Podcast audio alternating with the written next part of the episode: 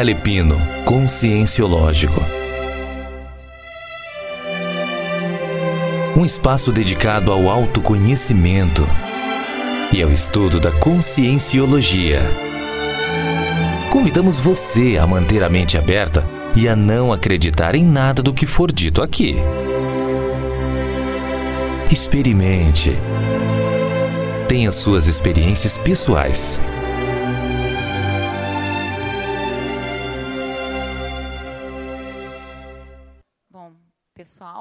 Começar então.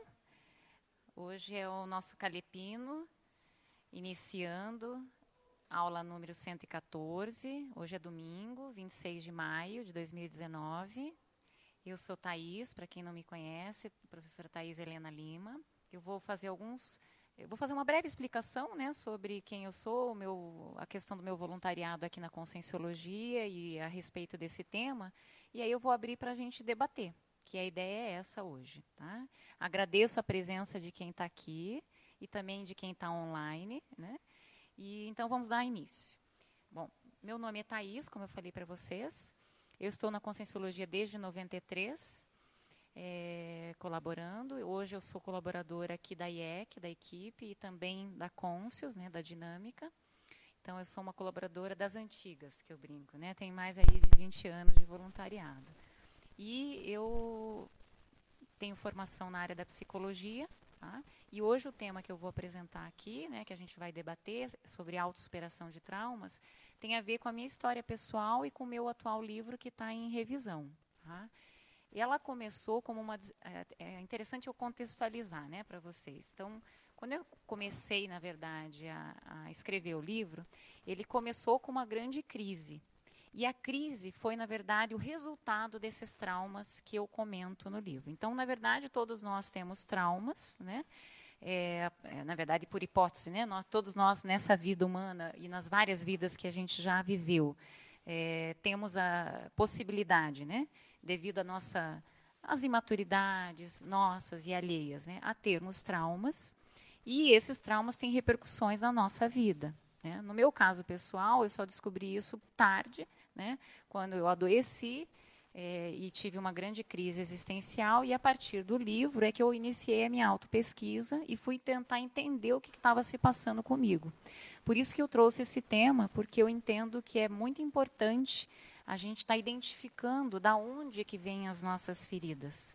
Se elas são só feridas temporárias, se elas são um trauma mais profundo, né? O quanto que isso nos atrapalha, né? Eu achava que eu era uma pessoa, por exemplo, bem confiante, eu era uma pessoa que, assim, sou uma pessoa extrovertida, mas eu achava que eu tinha, assim, bons relacionamentos e, no entanto, depois que eu tive esses traumas, eu passei a, a me recolher, né?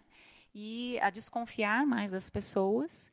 E eu paralisei, é como se fosse um filme que a gente para, e, e, ou para não, um filme que a gente tira a musiquinha, né, o, o, som, e ele dá a impressão que ele continua, mas a gente fica esquisito, né, é o filme. Então é mais ou menos assim, o trauma, você quando vivencia, é, você continua a viver sua vida, entre aspas, mas você não sai do roteiro emocional do, do trauma.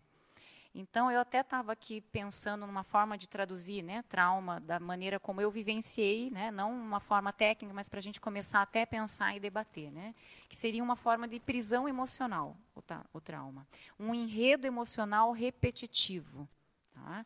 E também ele pode implicar interprisão, porque às vezes a gente pode ter traumatizado alguém e essa pessoa vir numa próxima vida e nos traumatizar. Então, aí a gente cria o ciclo algoz-vítima. Né? Então, é importante a gente ter em mente, né, nesse caso aqui hoje, nós vamos debater mais o papel da vítima e o que, que a vítima pode fazer para deixar de ser vítima e para deixar também de, de prender né, o seu algoz, né, porque muitas vezes ela fica lamuriando intimamente, né, fica chateada, fica triste, fica brava né, com quem fez ou deixou de fazer aquilo. Né? Ou às vezes não, por exemplo, se a gente for pensar no acidente natural. Né? Hoje a gente está tendo muitos fenômenos né, na Terra, em função da, da, dessa condição climática né, que a gente está vivendo aí diferenciada. Então, tsunami, acidentes naturais, e às vezes a pessoa perde tudo de uma hora para outra. Ela está com a casa dela, está com a vida dela boa, equilibrada, e de uma hora para outra ela perde. Né? Então, isso também pode ser um gerador de traumas. Então, os traumas não vêm apenas dos relacionamentos, né? Mas também podem vir de acidentes e situações extra, né, pessoa, né, que são extra controle, né, da pessoa, que são ambientais. Tá? Então, esse é um ponto que eu queria trazer para vocês. Uma outra coisa interessante, é, lendo mais sobre o tema hoje, antes de vir para cá, é a questão que tem traumas que a gente tem, na, as pessoas que têm traumas na infância, elas são mais predispostas a desenvolver transtorno de estresse pós-traumático. Tá? Então, aqui eu vou apresentar para vocês duas coisas. Então, uma é o trauma em si, que é o episódio que causou um sofrimento emocional muito grande e que faz com que a pessoa, muitas vezes, fique parada naquele sofrimento. Né? O estresse, o transtorno de estresse pós-traumático, ele prolonga esse sofrimento e ele generaliza esse sofrimento. Então, ele impacta esse sofrimento em várias áreas da vida da pessoa e também no holossoma da pessoa. Então, é, muitas pessoas só, têm doenças em função disso, né? elas adoecem, ou elas, ou elas ao contrário, ou elas já estavam doentes e não saem daquela doença em função né, desse episódio traumático que elas passaram. Enfim, é, o transtorno de estresse pós-traumático ele acaba sendo um agravante né, do trauma. Tá? E muitas vezes a pessoa fica revivendo isso em termos de memória. Tá? Mas aqui eu vou trazer bastante contrapontos. Tá? A ideia é a gente debater, porque às vezes tem coisas que a nossa memória nos prega peças. Tá? Na tentativa da gente entender determinados eventos, às vezes a gente pode estar tá, é, criando eventos que não aconteceram ou distorcendo um pouco aqueles eventos que aconteceram. Então é importante a gente também ter isso em mente, porque senão a gente se acha dono da verdade. Né? Não, eu fui vítima, o fulano fez um mal né, para mim, eu tenho certeza. Tem um, uma situação aqui interessante para a gente começar a debater, que é um estudo que foi feito né, com relação a essas memórias, pseudomemórias ou memórias falsas, que eles reuniram várias pessoas, né, jovens, numa sala, e eles, eh, durante três dias, implantaram memórias, vamos dizer assim, né, conversaram com esses jovens, é, trazendo situações, sem eles saberem que esse era o objetivo do estudo, né, é, para eles verem, enfim, estimular esses jovens com informações traumáticas. E eles saíram dos três dias, 70% desses jovens saíram acreditando que tinham vivenciado determinadas coisas que eles não vivenciaram. Então, isso é um exemplo de quanto a gente pode ser manipulado em termos de memória. Tá? Mas não quer dizer, tá? aqui eu não estou desqualificando quem teve o evento traumático. Aqui eu estou trazendo um dado para a gente desconfiar um pouquinho da gente mesmo.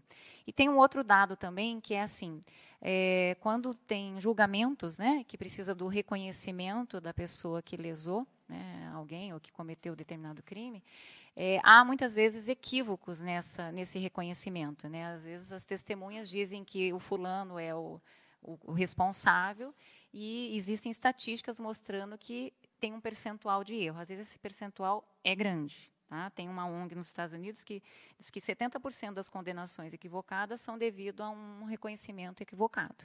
Então, só 30% é verdadeiro, ou seja, mesmo a pessoa que passou pelo, pelo delito, ou, sei lá, foi roubada, foi né, abusada, enfim, passou pelo problema, ela pode ter né, uma distorção, ter um erro em termos desse reconhecimento do suspeito. Então, se ela tem isso, ela também pode ter equívocos quanto à memória dela.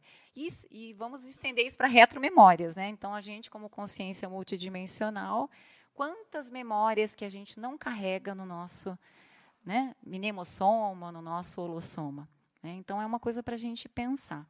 Mas, de qualquer modo, eu queria saber de vocês. O que, que é trauma para vocês?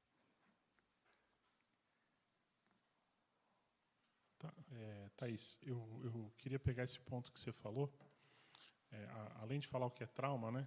É, para mim, trauma é, é o resultado é, da pessoa não ter a maturidade para enfrentar a sua realidade consciencial, aquilo que aconteceu com ela, né? Uhum. Para mim, a síntese é essa, por mais dura que seja, a síntese é essa.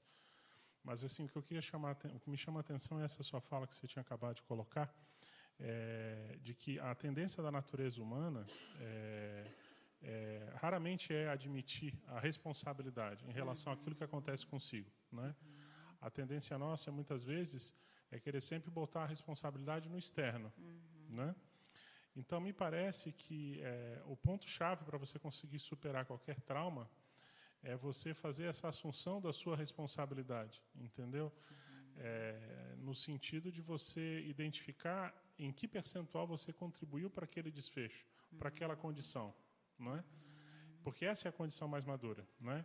É claro que outra pessoa pode ter errado, pode, e a gente não está falando com isso que a pessoa vai fazer um processo de autoflagelo, né? É, ah, não, a culpa é sempre dela, totalmente dela, mas não é isso. É que sempre que acontece alguma coisa, ela deu, ela, algum percentual ela deu de margem, entendeu, para acontecer aquilo. Então, eu, me parece que essa é uma chave fundamental para a pessoa conseguir superar os traumas. Ela tem que desconfiar demais quando ela, ela achar que ela está sendo vítima, entendeu? É, quando ela se acha um, com muita razão, a pessoa tem que abrir o olho. Abrir. É, geralmente, é, às vezes ela quer acobertar uma, uma, algo é, que ela já tinha visto antes. É, às vezes ela teve as inspirações extrafísicas, ela sentiu que o negócio não estava adequado, uhum. que precisava, sei lá, sentar, conversar, reavaliar, mudar determinado tipo de postura, mas ela fechou os olhos e aquilo foi avançando e às vezes acontece um acidente, acontece um trauma maior, mas é porque ela ignorou aquelas percepções que ela estava tendo, entendeu? Então acho que o comportamento maduro exige isso. É o que eu queria contribuir. Muito bem colocado, César. Acho que é por aí, e é até bom a gente colocar um conceito aqui que a gente comenta muito na conscienciologia, que é o da vitimização cavada e não cavada. Né? É, embora ele não esteja só nesse contexto né, de traumas, mas a vitimização cavada é quando a própria consciência se coloca em situações né, que vão provocar, né, de uma maneira ou outra, a sua vitimização. E a vitimização não cavada é quando, em tese, né, aquela situação está acontecendo, independente mesmo da interferência da própria consciência. Tá? Gente, que mais? Trauma. O que é trauma para vocês? Ou se vocês quiserem comentar alguma coisa do que está no nosso material, fica aberto aí para as participações.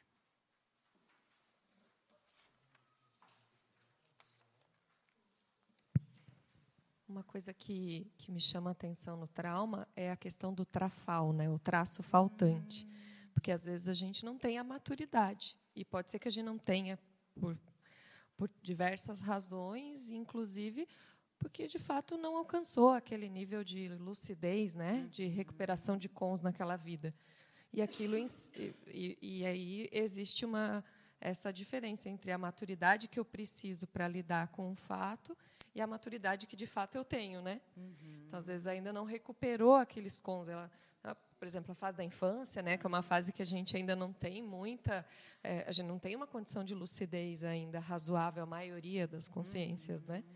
E, e uma coisa que me chama a atenção daí é que, na verdade, é, a gente acaba se tornando vítima, antes de tudo, de nós mesmos, que é da nossa própria imaturidade. Então, é super complexo isso, porque Bacana. é vítima do outro, mas, em tese, é vítima de você, antes de tudo. Né?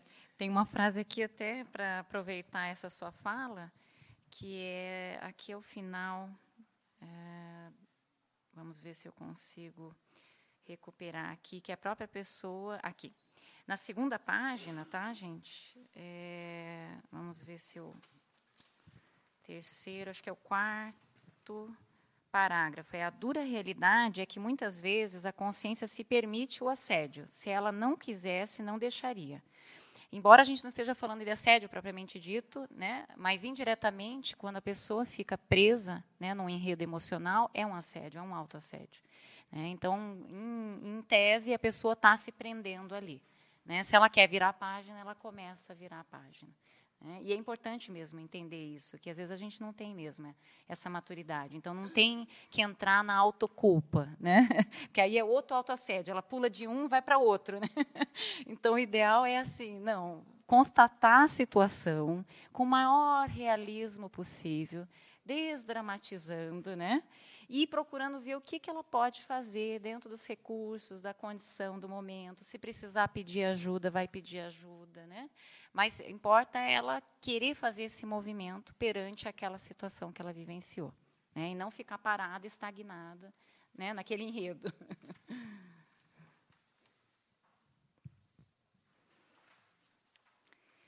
Tem aqui. Ah, vamos ver se a gente pode trazer algumas coisinhas para a gente pensar. Tá? É, alguém já pensou que o trauma ele esconde uma ideia? Uma ideia patológica, muitas vezes, que fica fixada na nossa mente. A gente pensa só em emoção, né? Trauma, emoção, sofrimento. Mas alguém já pensou que pode esconder ideias? Vamos pensar. Se a gente fala que o PEN-CN é a base de manifestação da consciência. E o PEN comanda o carrinho, né? Porque o PEN vem na frente. Senão ele chamava SEN, PEN, N. ele está chamando PEN-CN. Então o PEN carrega o carrinho. Se ele está na frente, então alguma ideia, junto com essa emoção, ficou gravada. Tem estudos da neuropsicologia, né, que eles mostram que, por exemplo, até nesse sábado, né, Antônio, lá na sua, no seu debate Decido Filia, achei interessante que eles falaram de um estudo que mostra que o cérebro decide um pouquinho antes que a consciência acha que decidiu, né? Esses são segundos, tá? Mas na minha opinião, o que, que eu penso que isso demonstra, né? Que no fundo, assim, tem muitos processamentos nossos que são automáticos né, cognitivos mesmo. E aí a gente não, não se dá consciência porque não, a gente não está a todo momento prestando atenção no que se passa no nosso micro-universo. Mas está rodando, né, igual a música do, de fundo do ambiente. A gente chega no ambiente, no começo a gente nota a música.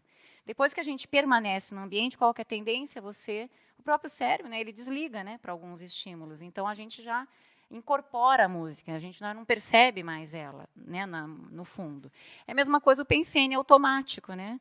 Você sentiu a situação, não gostou, sentiu raiva, sentiu medo, sentiu tristeza, aí você tampona, né? Passou a situação, é como se tivesse passado mesmo, mas você continua com o enredo, né? Então, qual é a ideia que fica? Vamos pensar, quando você foi ferido, vamos dizer, alguém falou alguma coisa que você não gostou, alguém fez alguma coisa que você não gostou, que, que é o sentimento é de raiva, né? Vamos dizer nesse caso, mas o que, que pode ficar para a pessoa, né? Pode ficar uma mágoa, né? Poxa, por que, que você fez isso comigo? Há uma ideia por trás. Quem é você para fazer isso comigo? Uma outra ideia por trás. Né? Por que, que machucou tanto? né? Por que, que foi tão assim? Né? Por que, que foi tão intenso? Estou dando exemplos de ideias né? que podem passar por trás de um trauma. E, e se a pessoa não se dá conta disso, ela fica rodando aquelas ideias sem perceber. E ela pode fazer um enredo a partir daquelas ideias. Então, por que, que eu estou trazendo isso aqui, gente? Porque a vida começa a girar em torno de um enredo. Né? Então, vamos dizer que o enredo é desconfiança. Alguém quebrou a confiança dela. Então, sabe aquele ditado, ah, homem não presta? Isso é um ditado muito negativo. Quem disse que né, todos os homens não prestam? Quem disse que todas as mulheres são sedutoras? Tudo que é tudo, todo, sempre, nunca, é muito pesado, é muito radical. Vocês concordam? Né? A gente tem que relativizar. Né? Existem pessoas e pessoas, existem contextos e contextos, não é assim? Então, vamos pensar, no, no caso do trauma, mesma coisa. Né? Como é que a gente pode paralisar numa ideia e achar que ela é válida para todas as pessoas e todas as situações? Pode falar, Jussara. Então, eu, eu passei por um trauma, digamos assim, né, familiar. Então, assim, no começo era muita raiva que eu tinha, sabe? É, eu, eu peneirei isso aí e, e, cheguei a uma conclusão que um dos motivos, não, assim, são, não tem outros, né? Um dos motivos, acho que é a rejeição. Né? Então, eu me senti rejeitada, eu achei que aquilo nunca poderia acontecer comigo, ou questão familiar de mãe para filha. Isso não pode acontecer. Então, primeiro veio uma raiva muito grande. Claro, mas eu estou buscando, eu quero evoluir, a minha ideia é essa, a minha intenção é essa. Então, eu, com o tempo, assim, isso foi amenizando, aí eu senti que ficou uma mágoa. Né? Então, daquela raiva passou para mágoa. Eu fiquei pensando, poxa, sabe, fazer esse tipo de coisa. Vai... Sempre projetando. Né? E, e agora que falasse da ideia, e eu me dou conta que realmente agora eu fico pensando, assim, já estou mais serena em relação a isso, estou trabalhando, aí tem pessoas que dizem, ah, não pode ficar com mágoa, não pode ficar com mágoa. Aí eu fui num curso aqui do Mário, e ele disse, tem que botar para fora, tem que né? assumir aquilo. Né? Aí eu, eu não disse diretamente, mas eu fiquei pensando, eu fiquei assumindo as características da minha mãe, digamos assim, assumindo, pensando nas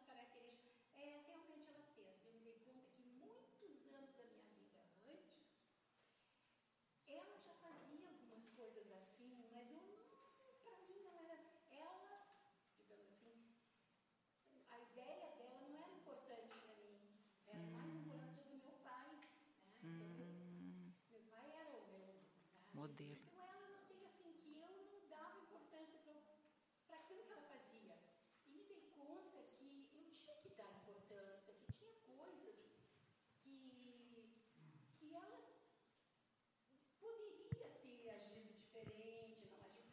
E aí eu me dei conta que eu teria, que eu me sentiria que eu, eu, eu deveria, eu pensei assim, eu deveria assumir essa ideia de que realmente ela fazia aquilo uhum. comigo, digamos assim, né? uhum, né? Uhum.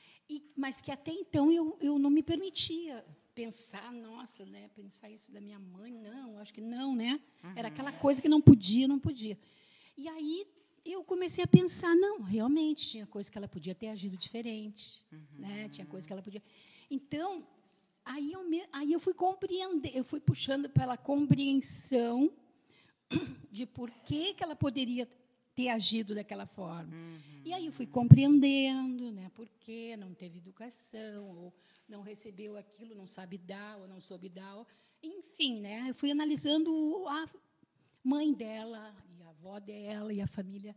Então eu fui compreendendo que talvez pudesse ser isso, e que talvez ela não tivesse, ela tivesse dificuldade, porque uhum. se dizia assim, não, não se é, não, carinho não se fala, essas coisas não se fala, não se mostra. Né? Então, assim, não podia dar um abraço, não podia fazer, porque era feio aquilo em público ou assim. Mas não dava nem, nem dentro de casa, não dava. Mas eu fui compreendendo isso. Então, eu senti que eu, que eu que foi como uma tábua de salvação que eu tive que me apegar a isso porque estava insuportável a minha vida assim a minha uhum. meus pensenes assim e, e aí eu fui compreendendo e, e agora eu estou numa etapa assim de pensar ora até onde eu contribuí para isso uhum. aí eu pensei não aí eu fui analisando vítima cavada não cavada não em relação ao fato maior uh, eu sou uma vítima não cavada pensei bom não há nada de errado em assumir isso, né? uhum. né? Não estou achando que eu sou uhum. que eu não tenho nada a ver com isso. Mas aí, do vítima não cavada, eu comecei a passar para analisar o fato de que o que que eu poderia ter contribuído antes para que isso não acontecesse. Uhum. Então eu vi que eu tinha meu 100% de responsabilidade que eu também poderia ter feito muitas coisas ou algumas coisas para melhorar a relação, para uh, sabe, para ter mais essa interrelação assim recuperada, né? Uhum. E aí eu me dou conta que realmente eu poderia ter feito. Uhum. Eu tenho meu lado de, uhum. de, de responsabilidade nisso. Uhum.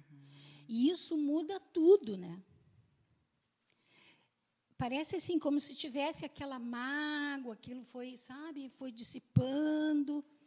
É, e aí, assim, bom, poderia ter feito. E agora? Não, não vou ficar. Ah, ah, ah não. Entende? Quer dizer, vou, vou me colocar disponível para o amparo, para ver se surge uma possibilidade de reconciliação, né? É, eu já pensei assim, ah, mas ah, reconciliar, chegar, mas isso nunca foi assim, né? Nunca foi de ficar, de fazer carinho, de fazer. É como se dá a impressão de não ter aquele sentimento de afeto e de amor. Uhum. Mas eu pensei, calma, né? Uhum. O tempo vai, eu vou trabalhando isso e, e se eu tiver disposta, o meu amparador vai me ajudar a eu encontrar um momento para isso. Então, essa situação. Mas não é assim, ah, hoje eu estou magoada, amanhã não estou mais. Uhum. É tudo um trabalho que a gente faz, muita reflexão, uhum. né? muita, muita análise e, e reconhecer as fases. Isso que eu estou me dando conta.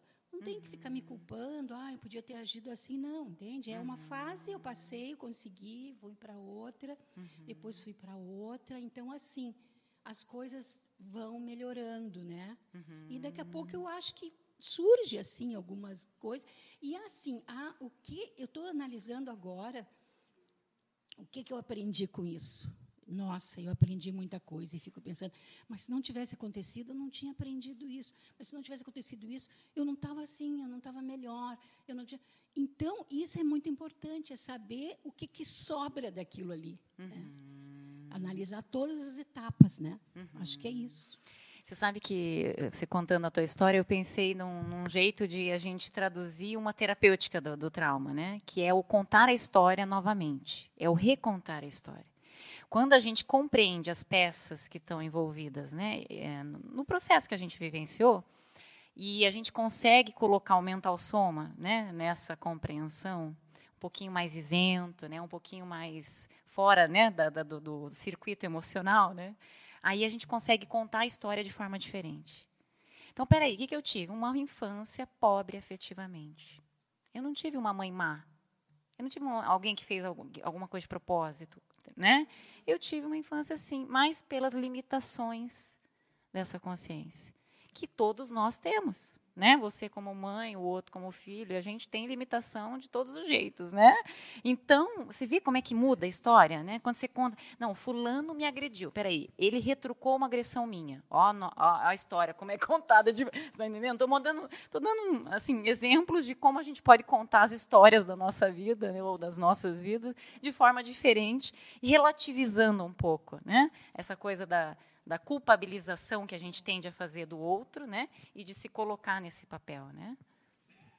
É, eu queria resgatar, Thais, a, essa colocação que o César trouxe da ver se foi isso mesmo, né, César, que você trouxe a questão da Desculpa, tem... de uma imaturidade, uma falta de preparo para poder lidar com as situações. Isso. Então eu vejo assim do eu vejo que a, o paradigma, a visão consciencial, ela vem, ela vem ajudar muito uhum. nessa questão do entendimento do trauma. No sentido da gente poder, eu estava olhando assim, se a gente, eu acho que quando a gente tem um trauma, a gente tem uma fixação, que você colocou, uhum. minimo, a memória lembra, em geral ela vai lembrar daquele último evento sobre uma perspectiva. Então eu vejo que acaba, uhum. a gente acaba registrando é, as suas impressões, como você falou, que uhum. Uhum. São. Uhum. Isso.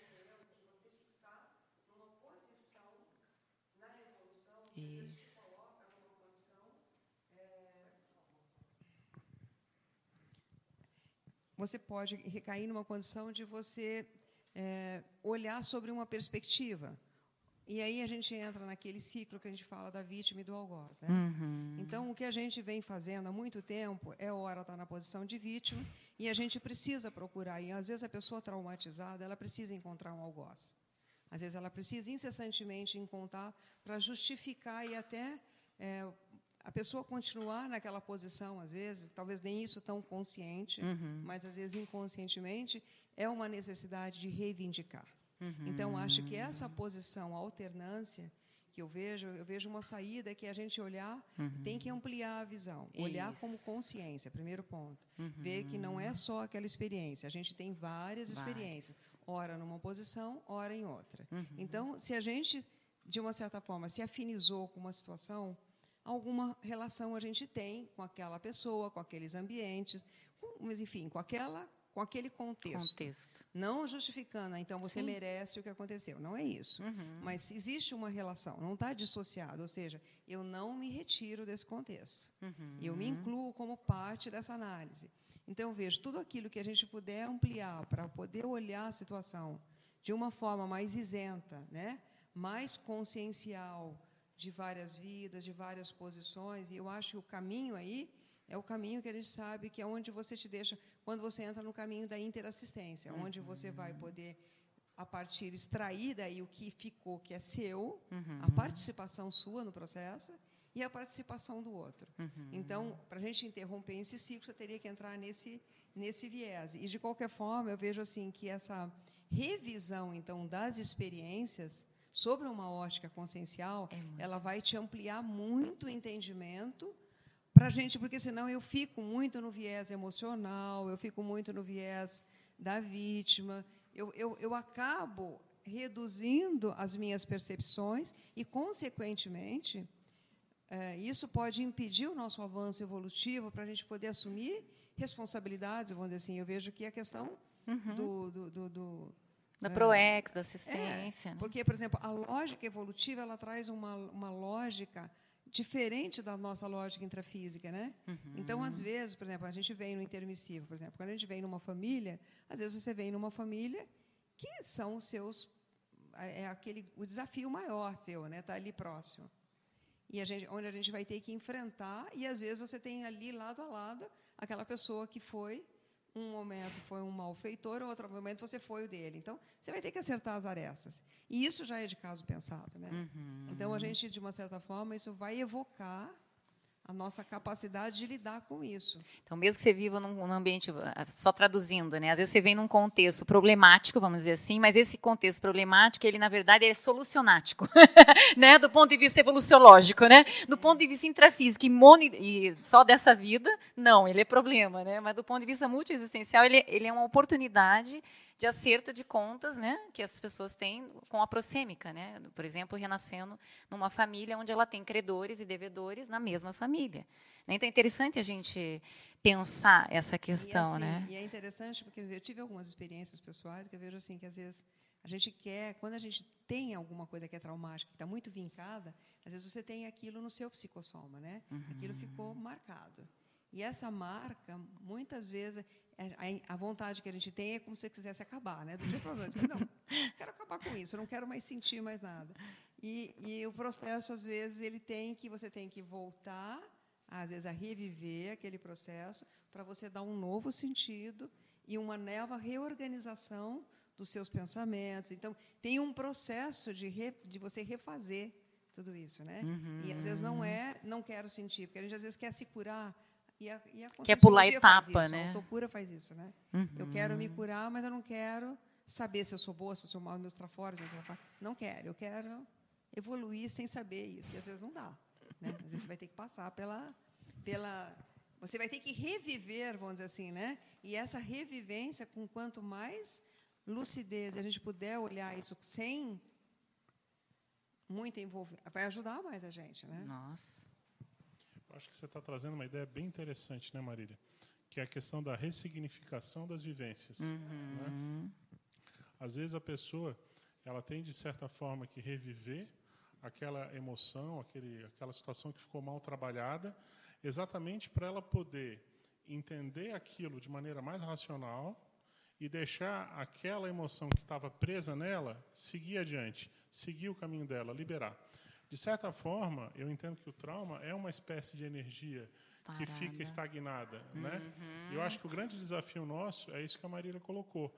É você conseguir aplicar o mental soma uhum. e diminuir um pouco a carga a de carga. emoção que gera o drama. Né? Uhum. O drama é exatamente isso. É. Né? É, e acho muito interessante essa questão que você traz é, da memória, porque quando a gente começa a estudar um pouco a questão das vidas passadas, a gente vê que geralmente os momentos que você acaba se lembrando muito das vidas passadas são exatamente os momentos traumáticos, uhum. os momentos mais críticos, que são aqueles momentos que vincam mais a sua é, holomemória, uhum. entendeu? Então, isso é bem interessante, a, a, aprender a fazer esse trabalho. E uma coisa que me ocorre também, que eu acho que é muito sério, é o seguinte, dentro da fala que a Jussara trouxe, é, a questão da raiva e da mágoa está muito unida, né? uma coisa na outra. E, na verdade, toda raiva, toda mágoa, a gente já comentou aqui no Calepino algumas vezes, advém essencialmente de um, de um, de um fato. Você tem uma expectativa em relação ao comportamento alheio. Você acha que a pessoa deveria agir daquele modo que você acha que ela, deve, que ela deveria agir. Quando você cessa essa expectativa, automaticamente a raiva e a mágoa elas somem. Porque você está, de fato, entendendo que a pessoa tem o direito de agir per si, de agir de acordo com o nível de maturidade que ela tem, ou com a formação, às vezes, que ela teve da família dela, o background cultural, etc. Eu acho que esse ponto é um, parece um pequeno detalhe, mas é muito sério é, quando você começa a analisar a escala evolutiva das consciências. Quanto mais a gente evolui na escala evolutiva das consciências, a tendência é você entrar mais em maxi-dissidência. É natural. Você vai ficar com mais taquipsiquismo, você vai ficar é, uma, uma, evolução diferenciada. E você vai ter que ter o que, vai ter que ter o quê? Muito em relação a todo mundo que está perto de você. Cada vez maior compreensão. Se você quiser aplicar, por exemplo, o seu código pessoal de cosmoética para uma pessoa que não está preparada, é como se você estivesse aplicando a sua borduna na cabeça da pessoa. E isso não está certo, isso não é adequado. Isso não é cosmoético, entendeu? Estou é, dando um uhum. exemplo não, que é parece é que não tem nada a ver da, da autocosmoética com o trauma, mas, não, mas tem tudo a tem ver. tudo a ver, entendeu? Tudo a ver. Porque é... tem a ver com a intercompreensão, né, César? Perfeito. Porque, assim, é interessante isso, das expectativas. Uma coisa, é, eu estava assistindo uma palestra ontem sobre, do Augusto Cury, que é um psiquiatra né, bem conhecido, que ele trabalha também com educação das emoções, escola da inteligência, e ele estava falando de como a, a, mente nossa funciona, né, no fundo, né? E, e, ele falou uma coisa muito importante que assim o, o maior problema nosso é a maior solução também, né? É, a, muitos dos nossos traumas se dão nos relacionamentos. E eles se dão em função dessas expectativas e essas diferenças. Diferenças de valores, diferenças de objetivos, diferenças, né? N diferenças. E ele falou uma coisa que eu achei muito interessante. Ele falou assim, no, com a palavra dele, né, que a tolerância era um importantíssimo fator de proteção emocional. Aqui eu vou trocar, tá? A intercompreensão, eu acho que é a maior profilaxia e terapêutica dos traumas. Né? Porque quanto mais a gente se compreende, compreende os outros, mais você faz concessão, mais você perdoa, mais você compreende, mais você né, é, consegue discernir aquilo que a pessoa pode ou não pode, por que, que ela pisa na bola, por que, que não pisa, né, o quanto que você está confiando. Às vezes é uma condição nossa mesmo, como até o próprio César falou. Às vezes a gente está, por exemplo, colocando muitas fichas numa pessoa que não tem a condição da gente colocar aquelas fichas todas. Então, quem que está errado na situação? Né? Eu é que estou over, né? eu que estou colocando expectativas demais. Então, a pessoa não tem condição dentro do, do limite dela, cognitivo, emocional, existencial. Né? Então, é aquela história da balança, né? dá quem pode, o tanto que pode. Então, como que a gente pode estar tá aumentando esse nível de compreensão? Quando né? você fala da balança, eu vejo que essa condição que ele coloca da quando a gente está pendendo muito, por exemplo, uma condição de reivindicação em excesso, Tá você está deixando de ter uma visão do outro lado. Uhum. Então, você está comprometida com uma monovisão. Porque você está se vendo só no lado de querer, querer, querer. Uhum. A gente não está olhando do outro lado. Então, eu acho que esse equilíbrio entre você ponderar aquilo que a gente está vendo e o outro lado pode nos colocar numa posição de análise mais madura, né?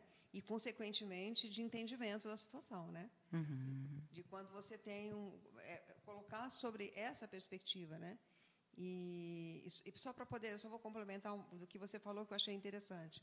Como que a gente pode, como é que eu vejo que a gente poderia aumentar os nossos, a, a nossa atuação sobre okay. Eu acho que aumentando os nossos recursos intraconscienciais, uhum. que são o entendimento, que são entendimento de você mesmo, né? Aquilo que você tem, os seus recursos, é, atributos, é, qualidades, né? Uhum. Trafares, tudo isso ajuda a gente também a melhorar o entendimento da situação. Uhum. Porque aí a gente tem mais aparato para poder analisar. Uhum. Eu, a gente vê isso lá na, na, na conscienciometria, a gente vê muito isso.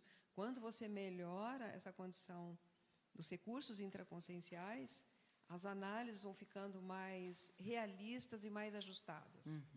E menos emocionais e mais evolutivas, do ponto de vista de fazer os acertos que precisam ser feitos. Né? Uhum. Então, acho que isso também é uma forma de elevar o processo. Né?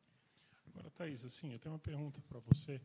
Eu estou vendo que a gente está muito em cima, analisando a origem do trauma, por que, que ele acontece, por que, que ele ocorre. E eu sei que o tema do Calepino aqui é a autossuperação de traumas. Uhum. Né? Então, eu queria que você abordasse um pouco a, do que você estudou, é, quais seriam técnicas que você sugeriria uhum. é, para essa autossuperação de traumas, além das que já foram colocadas aqui? Porque eu entendi, por exemplo, essa fala da, da Marília é uhum. muito séria. Uhum. A pessoa, entendendo os trafores que ela tem, os traços força, uhum. ela consegue qualificar melhor né, a condição. Às vezes, é, é, natural, acontece um, uma situação na vida da pessoa, um trauma, uhum. às vezes ela reduz toda a vida dela naquele, naquele. problema que aconteceu e esquece que ela tem uma série de outros pontos positivos. Então, ok, essa questão de fazer uma conscienciometria para se avaliar contribui. Eu entendi a questão de você racionalizar também, uhum. que é você, de certa forma, de, de maneira madura, trazer para você a responsabilidade, uhum. se for o caso, ressignificar aquela experiência, aquela vivência, ok? Uhum. Entendo que uma outra técnica seria, por exemplo, estudar a respeito daquele trauma, Isso que é às bom. vezes a pessoa ela não compreende o trauma que aconteceu, mas eu queria que você falasse mais um sobre mais. a autossuperação em si. Então, assim, ó, é, primeiro passo é a pessoa querer. Né? Então, assim, ela tem que é, saturar da situação de vítima. Não deixa sair dessa página, né, desse enredo. Então, vontade é muito importante, né? essa vontade da autocura. Tá? Aí, conta as, as, questões das técnicas. Né? Em geral, tá mais ou menos é nessa ordem. Né? Como a pessoa está com um processo emocional, ela vai precisar primeiro, é que nem você machucar. Né? Você primeiro tem que fazer o, o curativo né? É, você não dá para você já sair correndo, fazendo outra, né? Você primeiro para lá, faz a asepsia, faz o curativo. Então, é a mesma coisa emocionalmente. Você está sentindo uma dor emocional, a primeira coisa é você auscultar e ver o que, que eu estou sentindo. É, do, é, tristeza, é raiva, é, né? O que, que é? Identificar o negócio e como que você pode fazer isso, tá? Você pode fazer isso, aqui no nosso caso, dentro de um laboratório, numa sessão de terapia, você pode fazer um diário, você pode é, é, fazer isso contando para um amigo, né? mas importa você extravasar. Tem uma pesquisadora, César, agora eu vou fazendo sempre link com pesquisas, tá? Ela, ela foi bem interessante. O nome dela é Kelly Turner, né? E ela estudou, deixa eu até colocar aqui, ó, 1.500 pessoas em diferentes países, tá? Em relação a são pessoas que conseguiram fazer remissão, conseguiram se curar de várias coisas, né? Doenças físicas ou emocionais. E ela queria saber o que, que essas pessoas fizeram para se curar. Né? E aí ela elencou várias, 75 fatores, mas desses 75, nove eram universais. Ou seja, estavam presentes nas 1.500 pessoas. E desses nove, eu selecionei quatro, porque tem alguns deles são físicos, né, como envolvia doença física. No nosso caso, como a gente está fazendo, falando no sofrimento emocional, eu vou, vou selecionar esses.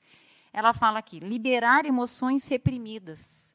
Então a gente fala assim, ah, isso aqui é normal, mas é, é uma das coisas que a gente, é, em alguns casos, não faz. Né? E é, acaba ficando com o negócio paralisado. A outra coisa é aumentar, aumentar as emoções positivas. Tá? Então, existe uma. As emoções positivas. Positivas. Por um lado, você vai liberar as negativas, tá? Por outro, tá? aí não estou falando na ordem, isso aqui é o que ela pesquisou lá, mas se a gente for pensar, então vamos falar de um, de um, processo mais, vamos dizer, didático. Né? Então, primeiro você libera o que está ruim, você vai fazer, a feri vai fazer o tratamento, você pode fazer isso, essa liberação pelos meios que eu falei ou por outros que você achar melhor. É, e o que, que, é importante daí num, num, segundo momento? A ressignificação do episódio traumático. Mas para fazer essa ressignificação, às vezes você tem que atuar numa investigação. Às vezes você vai ter que puxar informações. Porque só contar com a tua memória, como a gente falou, não dá. Então, às vezes, por exemplo, se é um trauma que envolveu uh, uma situação que você tem como levantar essas informações. Familiar, por exemplo. Você pode ir até a sua família e, e, levantar essas informações. Ou você pode pesquisar sobre o tema. Tá? Ou você pode fazer autopesquisa. Né? Você tentar buscar, mas espera aí, por que, que isso me doeu tanto se não foi tão dramático assim? Será que isso é só dessa vida? Porque às vezes um trauma dessa vida, ele acorda retrotraumas parecidos. Porque é aquela história, enquanto a gente não aprende, a gente repete a lição. Né? Mesma coisa que disciplina. Né? Enquanto não aprende, sei lá, a tabuada, vai, vai errar na tabuada. Então, até que aprende, né? a gente não muda de etapa. Então, é, é importante fazer isso, re, recuperar essas informações, né? fazer como se fosse uma espécie de quebra-cabeça, né? dar sentido naquele, naquelas informações e principalmente um novo sentido, um sentido do ponto de vista mais amplo, né, com essa visão multidimensional, com essa visão pluriexistencial, com essa visão holossomática. Tá? Então, tem certos traumas que pegam até em partes do corpo que tem a ver com vulnerabilidades nossas antigas e que a gente não dava valor.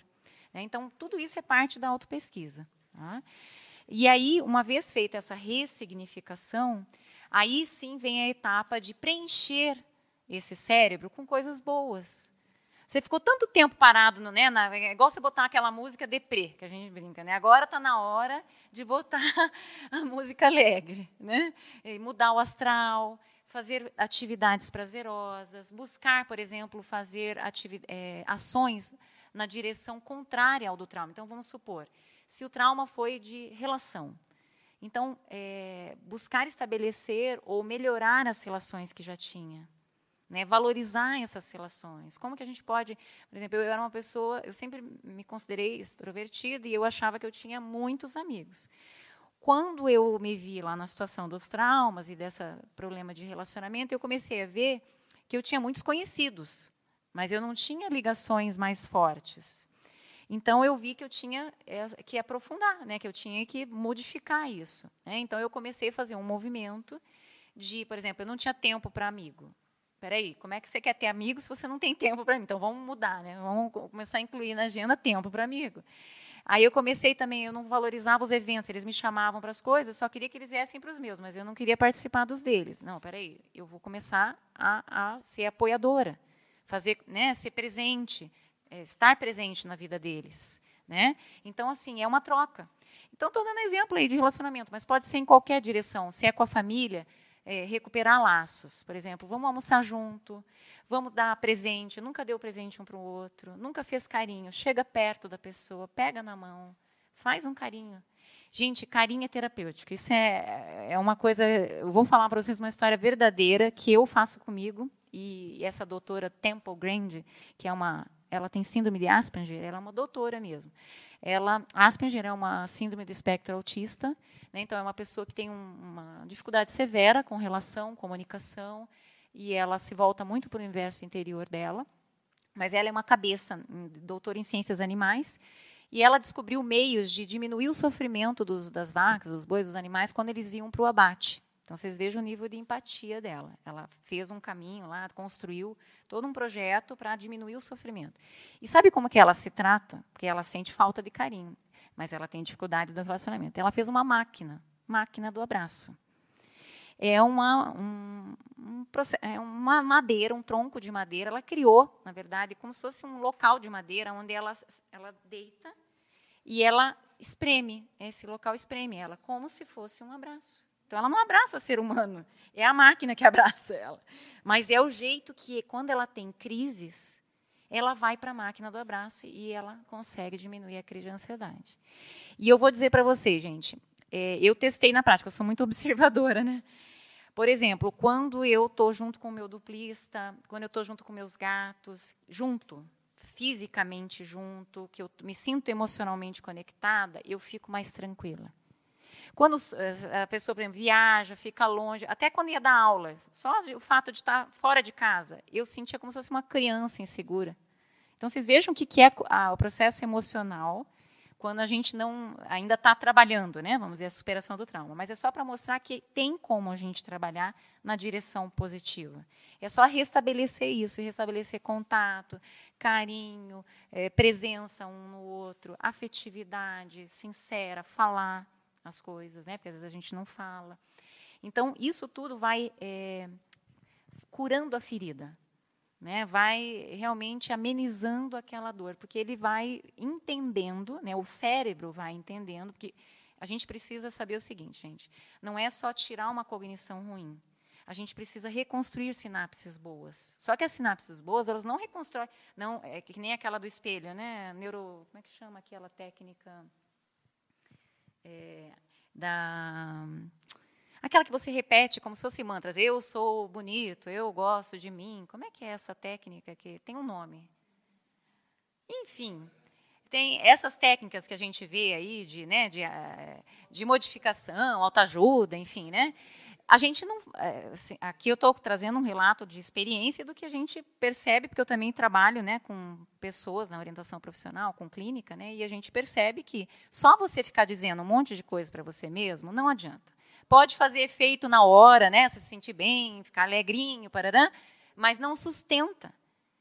Porque o que acontece? Se você não fizer a, a, as reciclagens né, na prática, fizer o movimento de realmente, vamos supor, faltou afeto, então vou me dar afeto, vou buscar afetividade. E fazer isso para você realmente, o teu cérebro entender, eu estou tendo afeto. Então, meu gatinho sobe no meu peitinho, eu sinto calor e sinto que ele está junto comigo e ele gosta de mim. Então, minha cognição vai me dizendo, puxa, tem alguém que gosta de mim. Né? Eu chego aqui, o meu amigo vem me ver, puxa, meu amigo me valoriza. Então, não é uma coisa que eu disse para mim, ah, né? Eh, né, criei uma. Não, é algo fatual. Então, é bem legal a gente entender que o processo de superação de traumas passa por ações. ações terapêuticas. E não é de um terapeuta, é de você com você mesmo. O que, que é terapêutico para você? Então, por exemplo, no meu caso, eu, tô, eu vou falar o que, que eu fiz. Né? Eu tive processos de infância, e aí o que, que eu, eu tinha uma ONG na frente da, do meu prédio, eu sentia falta de algumas coisas de criança. E aí, como eu não tinha muito aqui, né, é, crianças para interagir e tudo mais, eu comecei a visitar a ONG.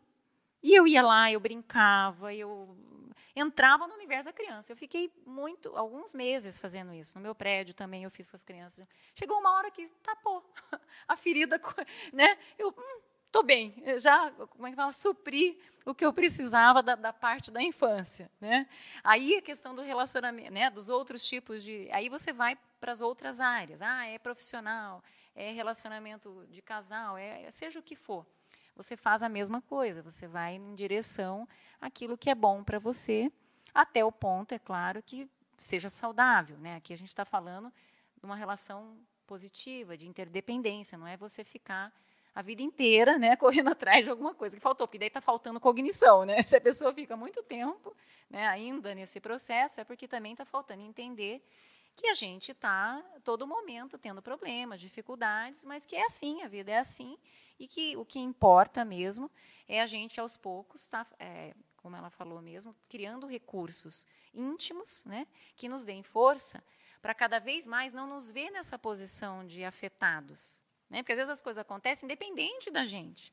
E isso é uma coisa interessante para a gente pensar, tá, gente? Eu, estudando esse assunto aqui, uma coisa que ficou clara para mim, como eu falei para vocês quando eu comecei a escrever meu livro, eu não sabia que ia ser sobre traumas. Então, eu escrevi, ele ficou 10 anos revisando, e hoje eu descobri que é sobre trauma. Para vocês verem o nível de repressão que tinha.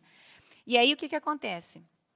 É, uma coisa importante é que, quando a gente percebe que a gente tampona né, muito essas coisas, para a gente é, não deixar virar esse, né, essa coisa tão grande, a melhor coisa é logo no início destamponar.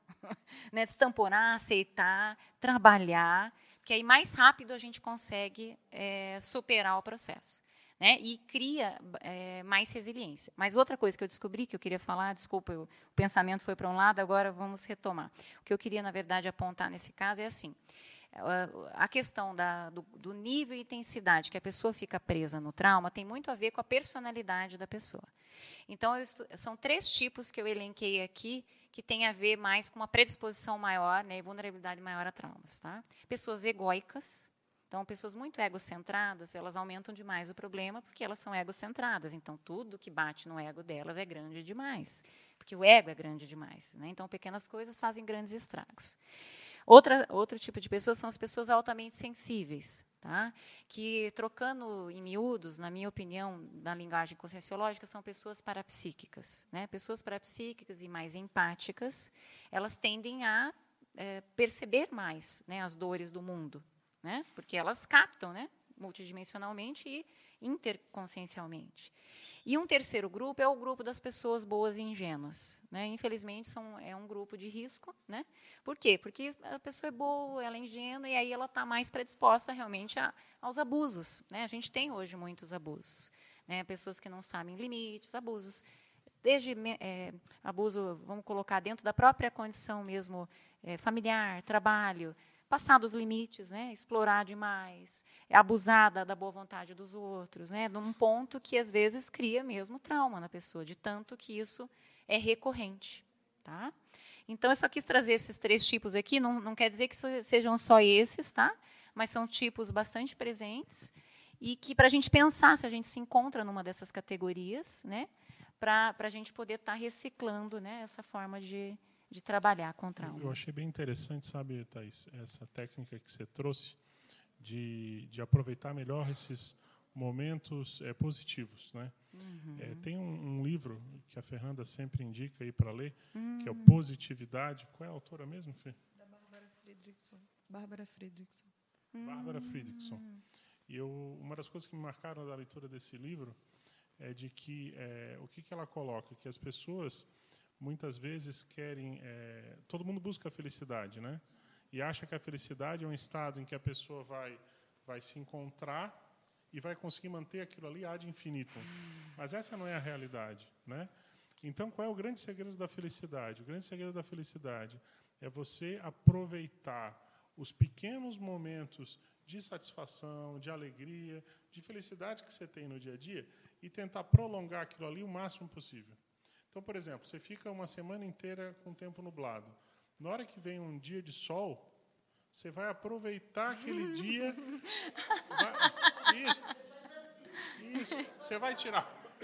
Você vai tirar ali alguns minutos para ir no sol, para deixar o sol é, lhe acariciar, Ai, você se sentir bem, entendeu? Porque o que, que acontece muito? Às vezes a pessoa, ela fica. É, é, eu vejo muito, por exemplo, isso na Disney. Tá? Eu vou, eu, eu vou muito na Disney, relato. gosto de ir na Disney, gosto de observar. Então, na Disney é assim. Às vezes a pessoa ela está num brinquedo, uhum. mas ela já está ansiosa porque ela quer ir para outro brinquedo. E, e, e, aí ela não sabe nem aproveitar direito aquele momento de felicidade que ela tem. E que, na verdade, é o seguinte, ela vai ficar, às vezes, uma hora, uma hora e meia, duas horas na fila. A, é, né, vai ser ali um minuto, dois minutos de, do, do brinquedo em si. Mas aí ela está tão ansiosa que ela quer aproveitar outra realidade e ela não para para saborear aquele momento que ela está tendo. Né? Então, achei muito interessante Bacana. isso que você trouxe. Agora, é, uma, uma técnica que eu acho que me ajuda muito, sabe? É, é, a sobrepairar é ah. o investimento no mental soma. Ah, isso. Isso eu queria, eu queria deixar Faz. registrado no contexto aí da aula, Faz. porque o que acontece? Quando você começa, por exemplo, a ler, a refletir, a pensar, você começa a valorizar mais a sua condição. Você começa a ver que você tem um monte de coisa positiva. É, você começa a avaliar que tem muita, muita assistência para fazer no planeta, entendeu? Uhum. E, então, e, e, que por mais que você esteja às vezes numa situação ok, que não é ideal, às vezes um pouco difícil, é, mesmo assim você pode ajudar muita gente e tem pessoas em condições é. bem piores. E, e, eu acho que tudo isso vai te dando referenciais que vão minimizando a, aquele trauma que você tem. Porque a tendência nossa é, é, é, é super, supervalorizar né, o trauma. Achar que aquela unha encravada nossa, é ou aquela topada de dedo, o cosmos tem que parar, né? porque a gente deu a topada. E, na verdade, o mundo não para, o mundo prossegue, entendeu? Então, eu acho que isso é, isso é bem importante. Essa questão de reflexão, da ponderação, da leitura, é, isso amplia, né? leva para um outro patamar. Eu acho que é bem importante isso. Não, isso que você falou é muito sério. Eu tinha esquecido de comentar, mas eu tinha tal da verbetoterapia. Toda vez que eu tinha o processo, que eu voltava, né? Eu brinco no, no módulo traumático, né? Então a mente ela tem vários módulos, né? Tem o módulo normal e tem o módulo traumático. Então quando a pessoa descobre que ela está voltando, está recaindo, ah, eu fazia isso como técnica. Eu ia ler, é, é, como é que fala, qualquer coisa que fosse avançada. Tinha que sair daquele padrão. Então, eu ia pegar Homo sapiens urbanizatus, é, o, da, o DAC, Calepino, enfim. Qualquer coisa que me fizesse elevar. Gente, isso é impressionante. Não dá um minuto, você entra noutra faixa. Mas você sabe por que um pouco também? É, agora, entrando bem com a conscienciologia, Sim Muitas vezes, quando você fica no processo de trauma, em valorizando demais, você fica com autoassédio e isso, isso. dá margem a você ficar assediado. Vem o heterassédio. Então, às vezes, você está ali naquela condição, depressivo, na força, mas é porque você tem uma ampliação também das consciências, é. consciências extrafísicas que estão em cima de você, chupando de canudinho as suas energias. É então, na hora que você muda o foco, que ah. você põe a sua cabeça num outro, numa outra situação, eu sempre falo isso. É, uma das melhores técnicas de desassédio para mim é a leitura de tema avançado.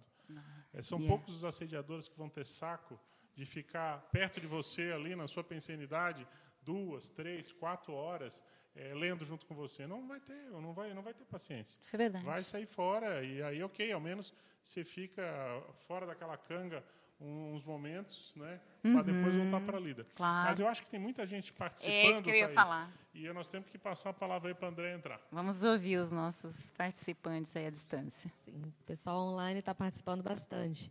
Tem gente Cornélio Procópio, Paraná, São Paulo, Divinópolis e da Suíça também. Sempre tem gente exterior aqui. Muito tá? bom. Até o momento, 42. 42 pessoas. É, o Willy Leiva, ele é um participante muito ativo aqui com a gente. Conheço. E ele está com muitas perguntas. Ô, Willy, a gente vai tentar intercalar um pouquinho as suas perguntas com de outros participantes, tá bom?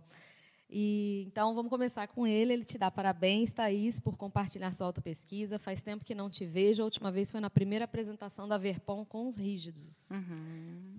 É, apresentação da Verpom, ele colocou. E contribuiu falando que existe o verbete retrotrauma. E ele colocou a definição de retrotrauma, e eu vou ler porque a pergunta dele tem é a ver com isso. isso. isso. O retrotrauma é o evento estressor representativo da, de ameaça à vida e ou integridade física da consim, homem ou mulher, vivenciado ou testemunhado, direta ou indiretamente, em existências pretéritas, permanecendo como registro holomnemônico e paragenético, podendo gerar cicatrizes psicossômicas manifestas na atual existência. E aí ele pergunta: como superar o retrotrauma? da mesma maneira que supera o trauma. não é verdade? Seja daqui ou de lá. É interessante uma coisa, gente. Para a memória emocional, não existe tempo. Eu posso estar tá rodando a minha máquina, cérebro, em 1800 e, e lá vai cacetar, né? Ou 1300, dependendo do episódio que eu vivi e se eu não reprocessei ele. Mas se eu reprocesso, ponto, faço isso que a gente falou, eu estou versão 2019, né, maio 2019. Então é importante a gente estar tá atualizando o nosso reprocessamento. Tá? Essa é a resposta. Ok. É, se tiver alguma pergunta do que já foi debatido, aí a gente Tranquilo, fala gente... que já foi, mas é só para pontuar aqui. Tá bem. Tá.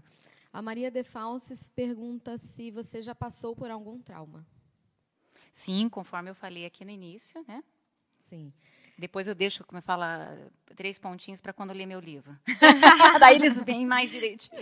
tá certo. É, ainda no verbete retrotrauma, Willy Leiva pergunta, ele cita aqui um trecho, mecanismo. O processo de autossuperação do retrotrauma atua por mecanismo de reelaboração da retromemória traumática, até então evitada, atuar, atuando no psicossoma, proporcionando neoentendimento do retroevento traumático sob ótica mais funcional e coerente com a realidade holossomática, multidimensional, seriexológica e ajustável no fluxo do cosmos. Pode comentar o parágrafo acima do verbete retrotrauma? Eu vou fazer um complemento da pergunta anterior que explica esse parágrafo, tá? Tem uma técnica, gente, que eu não falei e ela é muito boa para quem trabalha com, para quem quer, né, trabalhar com seus traumas, mas ela é uma técnica terapêutica, daí você vai precisar procurar alguém que faça essa técnica. Ela se chama EMDR, tá? Tem até gente nossa que trabalha aqui, né, com essa técnica EMDR. É uma técnica em inglês, é Eyes Movement Desensibilization and Rehabilitation, Reprocessing. Acho que é Reprocessing, né, Rosângela? Ela está ali. É Reprocessing, né? O R do EMDR. Reprocessamento, né? Mas, assim, é uma técnica neuropsicológica, tá? que faz com que o cérebro nos leve ao. Você vai trabalhar, vamos dizer, X, né? Eu quero trabalhar um processo de abuso, um processo de abandono, seja o que for. E aí o teu cérebro, a partir dessa técnica, vai trazer os pedacinhos, vamos dizer assim, né? as peças que estão relacionadas com aquele evento. E o terapeuta vai te ajudar a fazer a significação dessas peças. Né? Então é como se a gente, que nem vai limpar a casa. Não, hoje é dia de limpar a casa. Então você tira tudo do lugar para depois você arrumar. Não, então eu vou botar aqui, vou arrumar aqui, tirei, tiro o que não, não precisa mais, né? só deixo o que precisa. É a mesma coisa a EMDR. Né? Ela vai fazer uma desorganização temporária, ela vai deixar submergir essas memórias passo a passo, em várias sessões, não tudo numa vez, de acordo com o fôlego da pessoa, com o entendimento, e o terapeuta vai ajudando ele, essa pessoa a entender. Então, ela é excelente para você conseguir passar mais rápido, né, vamos dizer assim, superar mais rápido o, tra o trauma ou retrotrauma. Ok. Eu espero que tenha. Eu peguei o contexto achando que eu pego as duas coisas ao mesmo tempo, tá? Sim, espero sim. que eu tenha respondido. É, a Marilux pergunta na página 3, no terceiro parágrafo.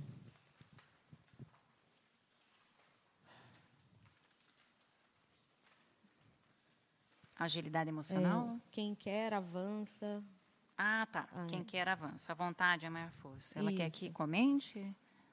Isso, ela quer. Ela falou, embora esteja bem explícita e, e pergunta a pergunta retórica, pode falar sobre esse. Eu quero dar um exemplo que eu me trecho. lembrei aqui.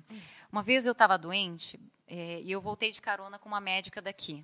Eu quero contar para vocês que eu acho assim, o poder da mente é muito importante, né, para a gente valorizar. Poder da consciência, né? O poder da mente, eu digo o poder da consciência. E eu estava lá chororô porque eu não conseguia, eu estava muito tempo doente. Eu estava com uma tosse, um negócio, e não saía, não saía. E aí a pessoa, do, do jeitinho do outro, conversou, conversou comigo. E lá no fim da conversa, ela me falou do processo psicossomático, com muito tato, né? E conversando com ela, eu saí do carro eu não tinha me dado conta, mas quando eu saí do carro, eu não estava mais doente. Eu estava três semanas doente. Eu conversei com ela e eu parei de ficar doente. Na mesma hora. Então, assim, aí eu vi a ideia e a emoção que estava envolvida no processo. E eu consegui fazer esse desassédio pela conversa com ela. Quer dizer, ela conseguiu me desassediar, na verdade. Mas ela me ajudou né, nesse processo. Então, o que, que eu quero dizer com isso? a vontade, no sentido de eu estava predisposta, eu estava aberta a essa interassistência, não estava fechada, né? Mas é, ela é uma grande força e a nossa mente, por né, junto com essa vontade, é muito importante também. Porque é ela que vai regular de novo a questão do pensene. Né? Ela que vai desentortar o resto.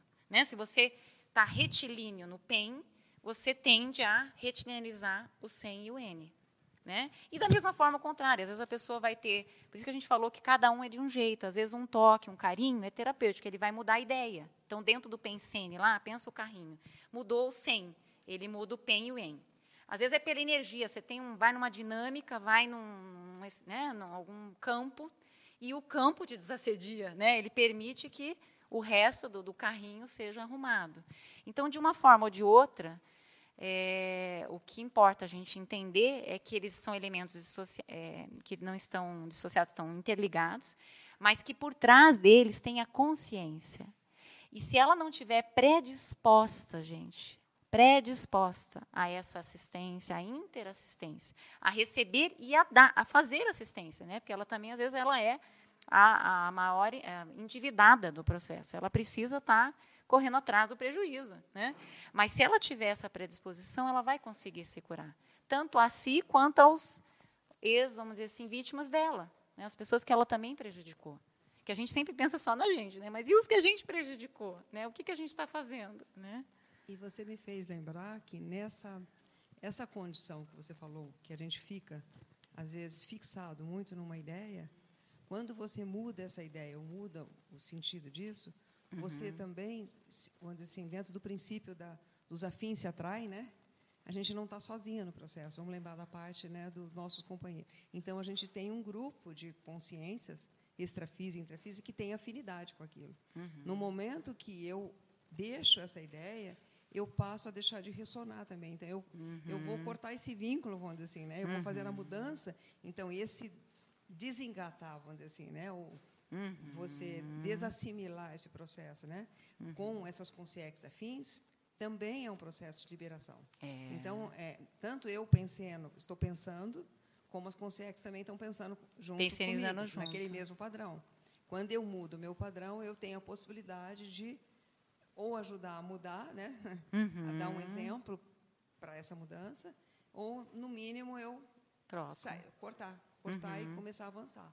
Então, eu acho, eu acho que isso é muito sério, porque muito daí sério. eu acho que a responsabilidade pela essa mudança na questão do trauma, ela não é uma questão só individual. Não.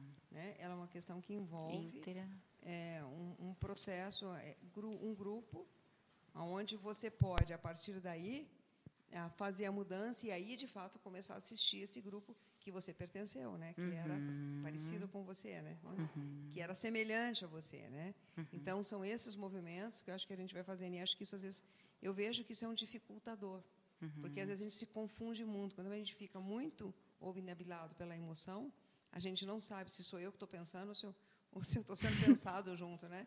Fica e aquilo ali tem um peso maior, né? Muito então grande. acho que a gente tem hoje recursos na conscienciologia aqui que são fantásticos, né? Assim, em termos de Com dinâmica, certeza. muitos recursos para a gente poder mudar isso. Pra... Com certeza. Só mais um pouquinho que tem ainda, né? Algumas perguntas. Tem mais, mas se quiser intercalar com o pessoal aqui. Eu vou vai, dar vez, acho ver. que tá bom. Então, tá bom.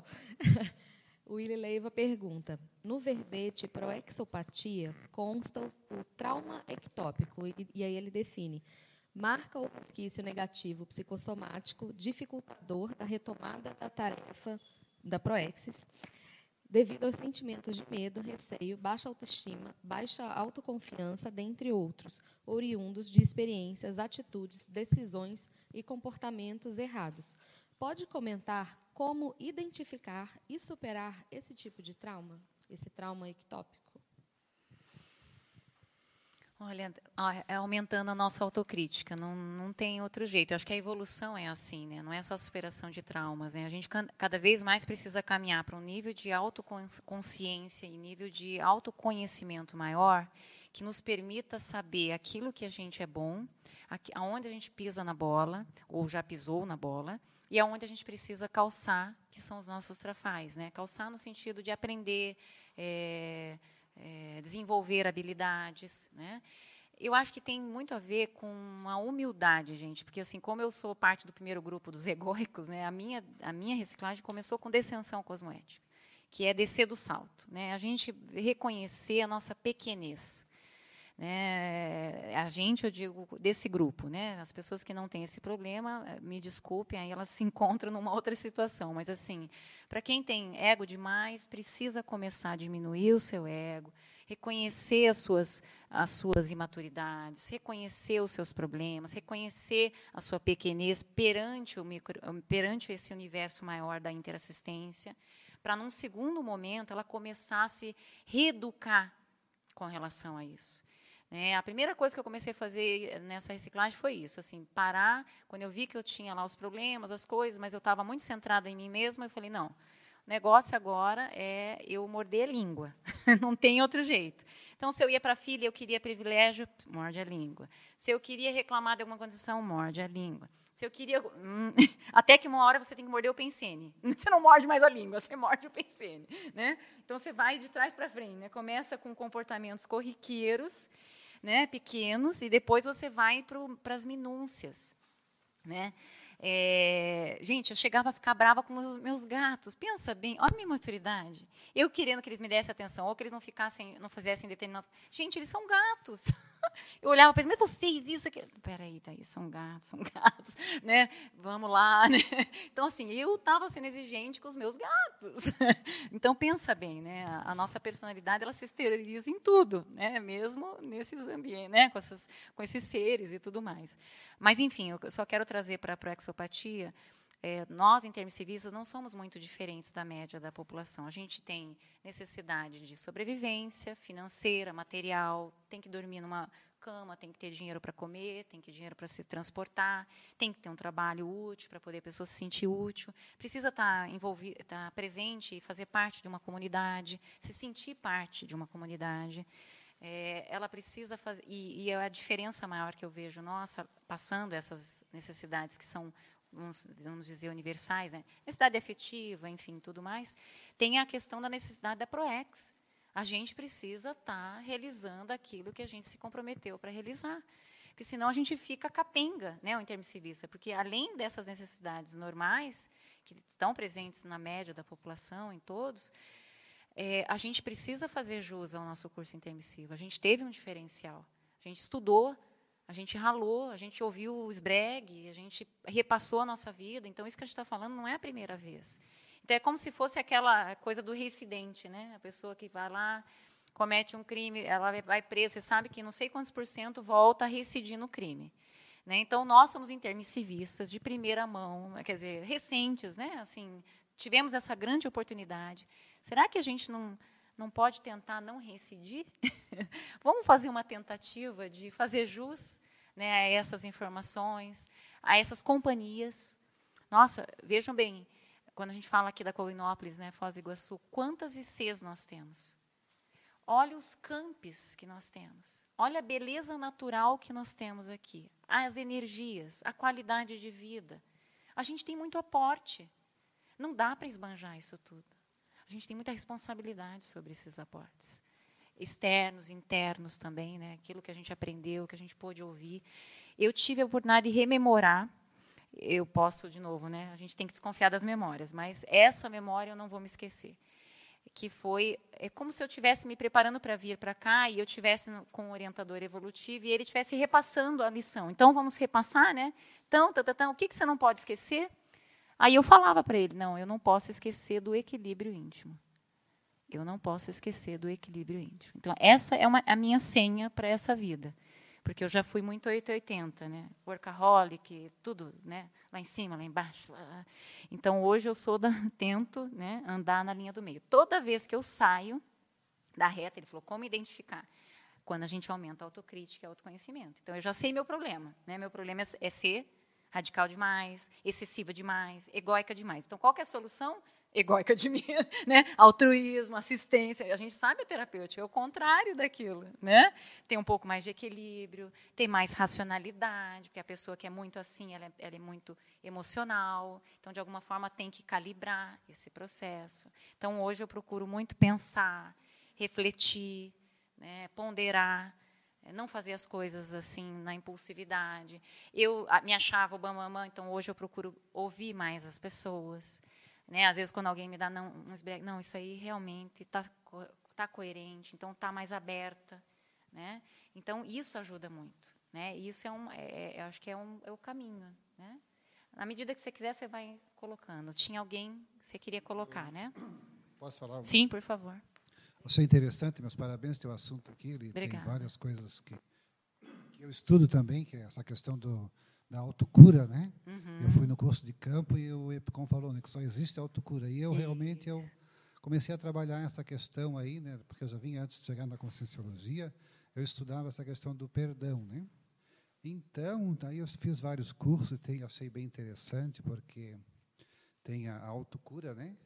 A autocura é você com você mesmo. Eu até achava que que dependia do outro, não. É um movimento que você faz naquela aquela negócio que você falou da ressignificação do. Uhum. A gente não vai dispensar a ajuda da pessoa, né? Uhum. Mas mesmo assim, a autocura ela é você com você mesmo, né? Uhum. Mesmo que outra pessoa te ajude, mas você precisa dar o abertismo para isso, né? Então, a autocura independe da outra pessoa, porque se você depender da outra pessoa para se, né? Porque reconciliação você retomar alguma coisa que foi perdida, né? Uhum. Mas aí a outra pessoa não quer, então você não obtém a autocura, entendeu? Uhum. Então, essa foi a reflexão que eu tive, né? Porque se você depender de outra pessoa para obter a autocura, você está entendo o que você fadado tá a não encontrar, não conseguir alcançar a autocura porque a outra pessoa não é obrigada a se reconciliar, fazer as pazes com você, né? Uhum. Ela não é obrigada a re- eh, entrar no seu território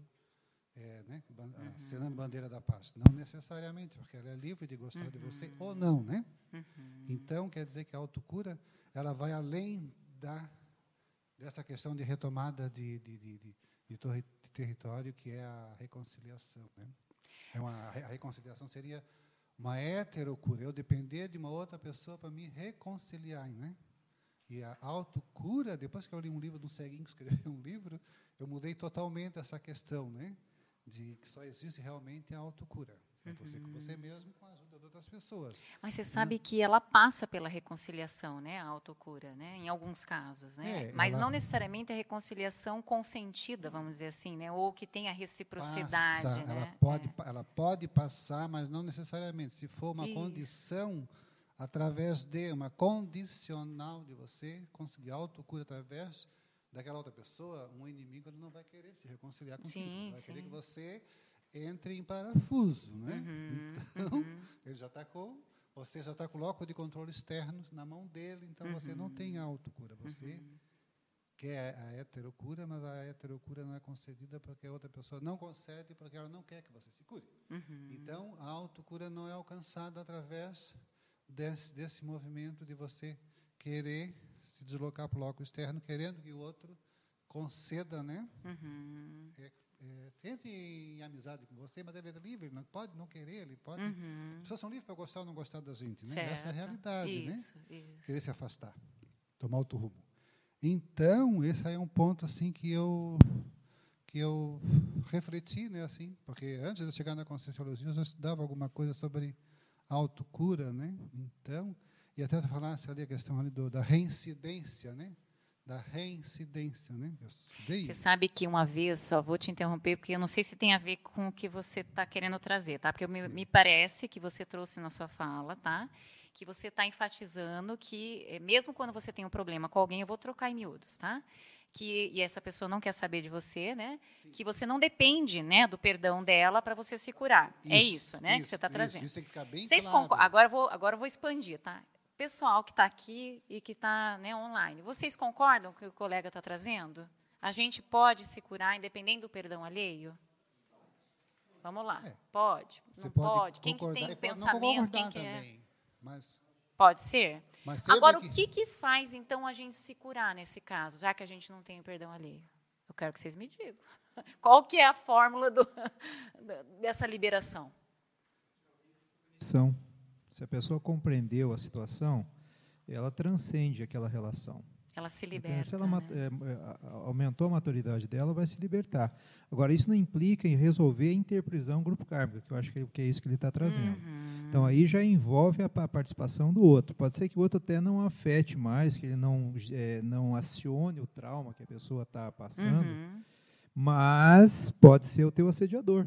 Uhum. Entende? Porque aí depende de como que ela está entendendo aquele contexto, né? Uhum. Então esse negócio aí misturou um pouco, né? Por isso até que eu estou falando uma coisa é trauma, outra coisa é interprisão, uma uhum. coisa é o processo intraconsciencial de potencializa, de potencial que você tem para superar as suas mazelas. Uhum. Né, que isso pode ser através de você, da sua autopensenidade, a partir da, a, da maturidade, uhum. pode ser através da ajuda de um outro que facilite você desenvolver essa, essa maturidade. Então, é o processo da da, do auxílio, um uhum. profissional, por exemplo, uhum. terapeuta, uhum. ajuda a pessoa a amadurecer. Isso uhum. não tem como negar. São os fatos, né? Agora, assim, no fundo, a pessoa te ajuda, mas você é que muda. Uhum. Né? Agora, processos traumáticos são muito vincados no psicossoma, que criou raiz sináptica para cérebro muito fortalecida, aquilo tem que ser trabalhado né, porque não somente pelo processo racional que vai modificar aquela estrutura. Por isso que, uhum. eventualmente, aquilo é acionado dependendo do contexto onde você, uhum. você entrou.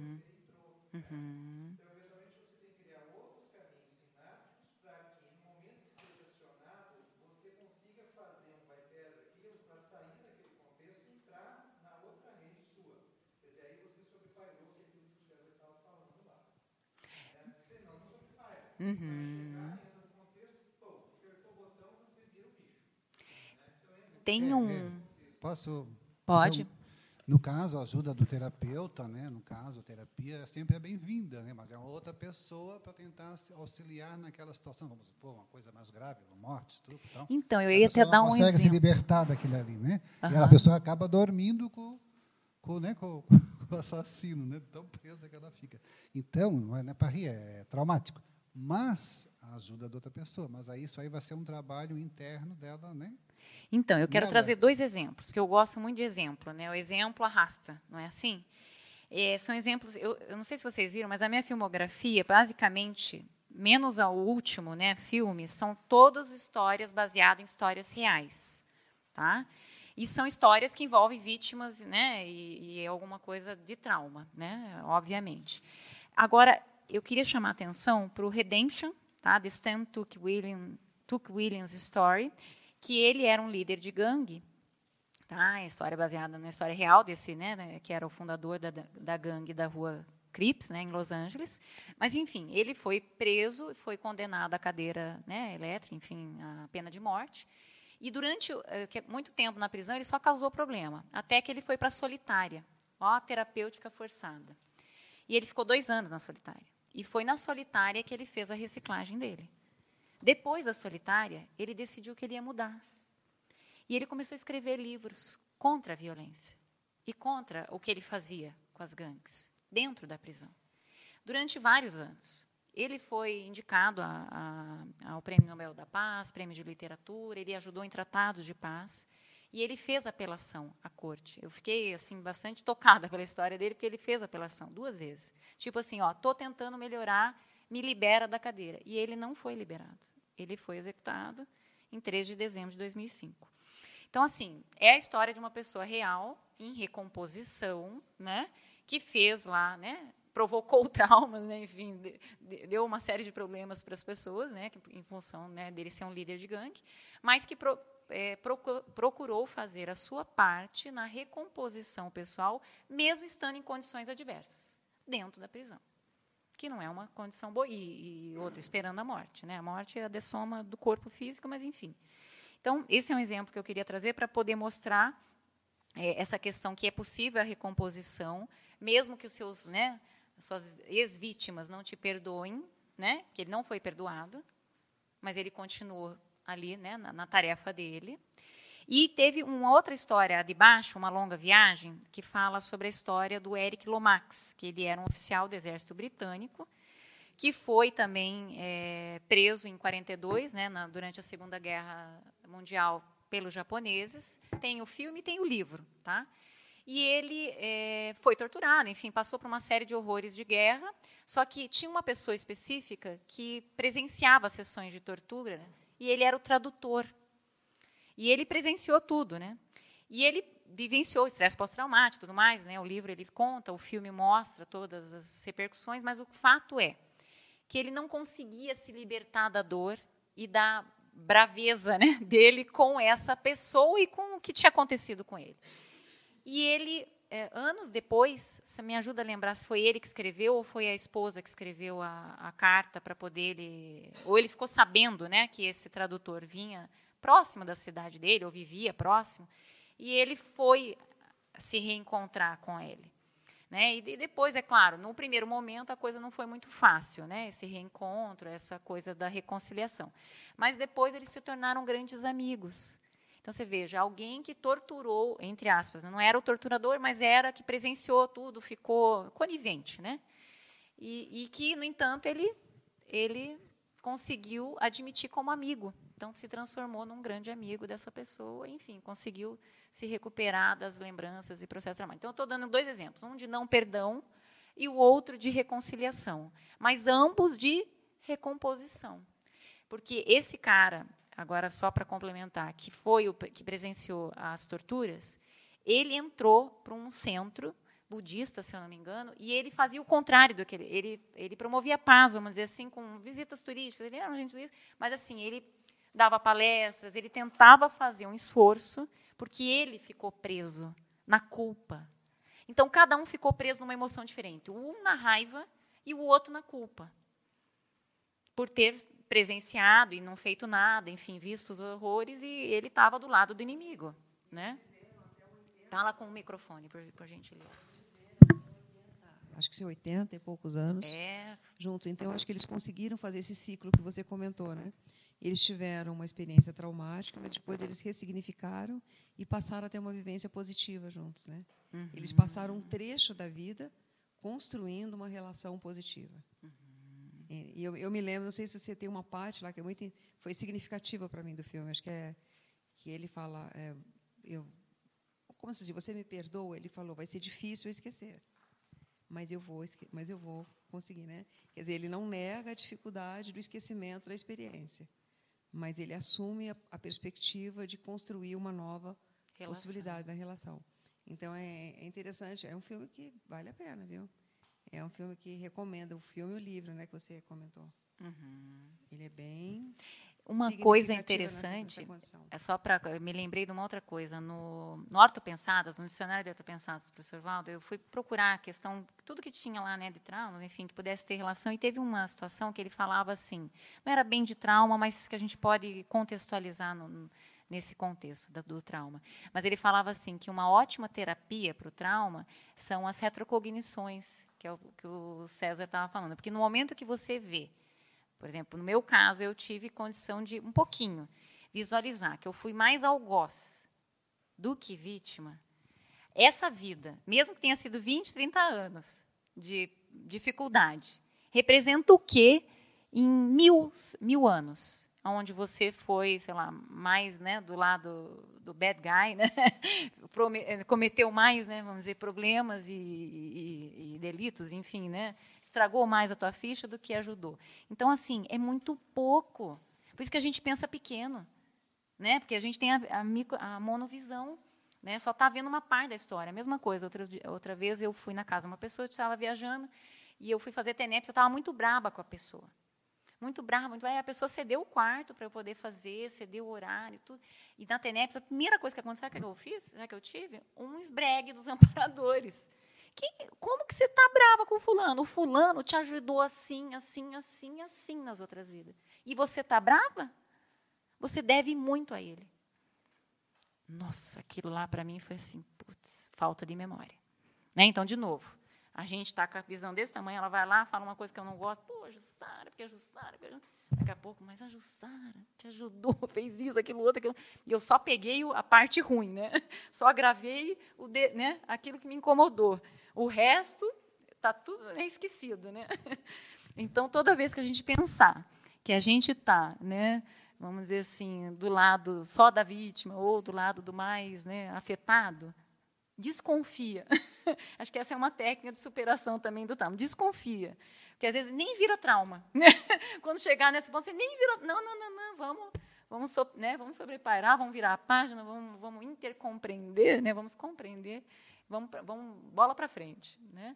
Tem mais alguma ah, pode falar, imagina. Você, é, você trouxe aqui do, do, do filme de uma longa viagem uhum. e eu não conheço o filme, mas se eu entendi, teve um ponto em que ele ficou com transtorno de estresse pós-traumático e ele não conseguia superar isso e uma das formas que ele viu foi de se conectar com essa pessoa que estava na mesma história. Foi. E isso me lembrou um livro que que me ajuda muito, que eu ia até que traz essa questão de é, a, que existem vários caminhos para você trabalhar um problema, uma necessidade de saúde uhum. mental, um trauma. O nome do livro chama Curar: O estresse, a ansiedade e a depressão sem medicamento nem psicanálise. Opa. É um, é um título provocativo e o autor dele é o David Servan Schreiber, que é um médico neurologista. Ele escreveu também aquele livro Anticâncer, que é a história ah, dele com o câncer. E depois disso ele escreveu, ele escreveu alguns outros livros, ele escreveu esse Curar. E o objetivo dele nesse livro é explicar que às vezes se o caminho do trauma, o caminho do problema da doença mental, ele vem pela emoção, pelo uhum. sistema límbico, o sistema emocional, o cérebro reptiliano, às vezes você tentar o caminho racional uhum. não chega lá, não chega. porque essas duas coisas não conversam às vezes. E aí ele traz no livro várias técnicas que fazem a pessoa entrar pelo sistema emocional. Uhum. Então ele fala do EMDR, foi que aí é que eu conheci isso. um pouco mais. Ele explica o EMDR, cita casos, eu que fiquei bacana. curiosa, fui atrás hoje né? Hoje eu faço MDR, acho muito bacana. Uhum. Ele explica a questão da sincronização cardíaca, que é essa coisa de você botar um animal doméstico em você e as ondas cardíacas dos dois, os estudos já mostram, se sincronizam, isso gera uma acalmia. Oh. Então tem uma questão fisiológica, fisiológica. né? E aí, além disso, ele fala de outras técnicas do mindfulness, da meditação, ótimas, de você. E assim ele ele ele conta algumas histórias. Eu acho que a superação do trauma tem esse aspecto da pessoa, às vezes, é, cuidar para ela não tentar racionalizar apenas, ou não ir só pelo caminho é, mental, porque comum, né? é porque pode ser que ali ela não encontre a conexão afetiva que ele aqui encontrou para resgatar aquela história. Exatamente. Né? Então, quando o Willy pergunta assim, como é que você sabe que você está tendo um trauma é, desviador de proexes, antiproexogênicos? Uhum uma das coisas que eu identifico em mim é quando a emoção que eu tenho naquele contexto está desproporcional àquele contexto. Ah, Parece óbvio, mas me ajuda muito, porque aí eu identifico aqui tem uma raiz de trauma. Posso decidir tratar isso agora, posso decidir não tratar, mas tem. Outra coisa que eu vejo, quando a pessoa tem um, uma situação de um projeto, de um objetivo que ela uhum. não consegue alcançar uhum. e, em tese, ela tem os trafores para alcançar aquilo. Ah. Então, ela começa a ver, poxa, por que, que eu não consigo, é, é, sei lá, fazer isso aqui, é, concluir essa minha tese de uhum. minha monografia, concluir esse artigo? Uhum. Por que, que me impede? Aí ela tem que fazer autocrítica. Um dos motivos pode ser um trauma. Bacana. Outro pode ser porque realmente aquilo é ectópico. Às Sim. vezes ela acha que é bom para ela e não é. Né? Mas acho que é legal a gente olhar Muito boa contribuição. Claro, claro. Ó, o nome dele é David Servan, tracinho Schreiber. S-C-H-R-E-I-B-E-R. Né?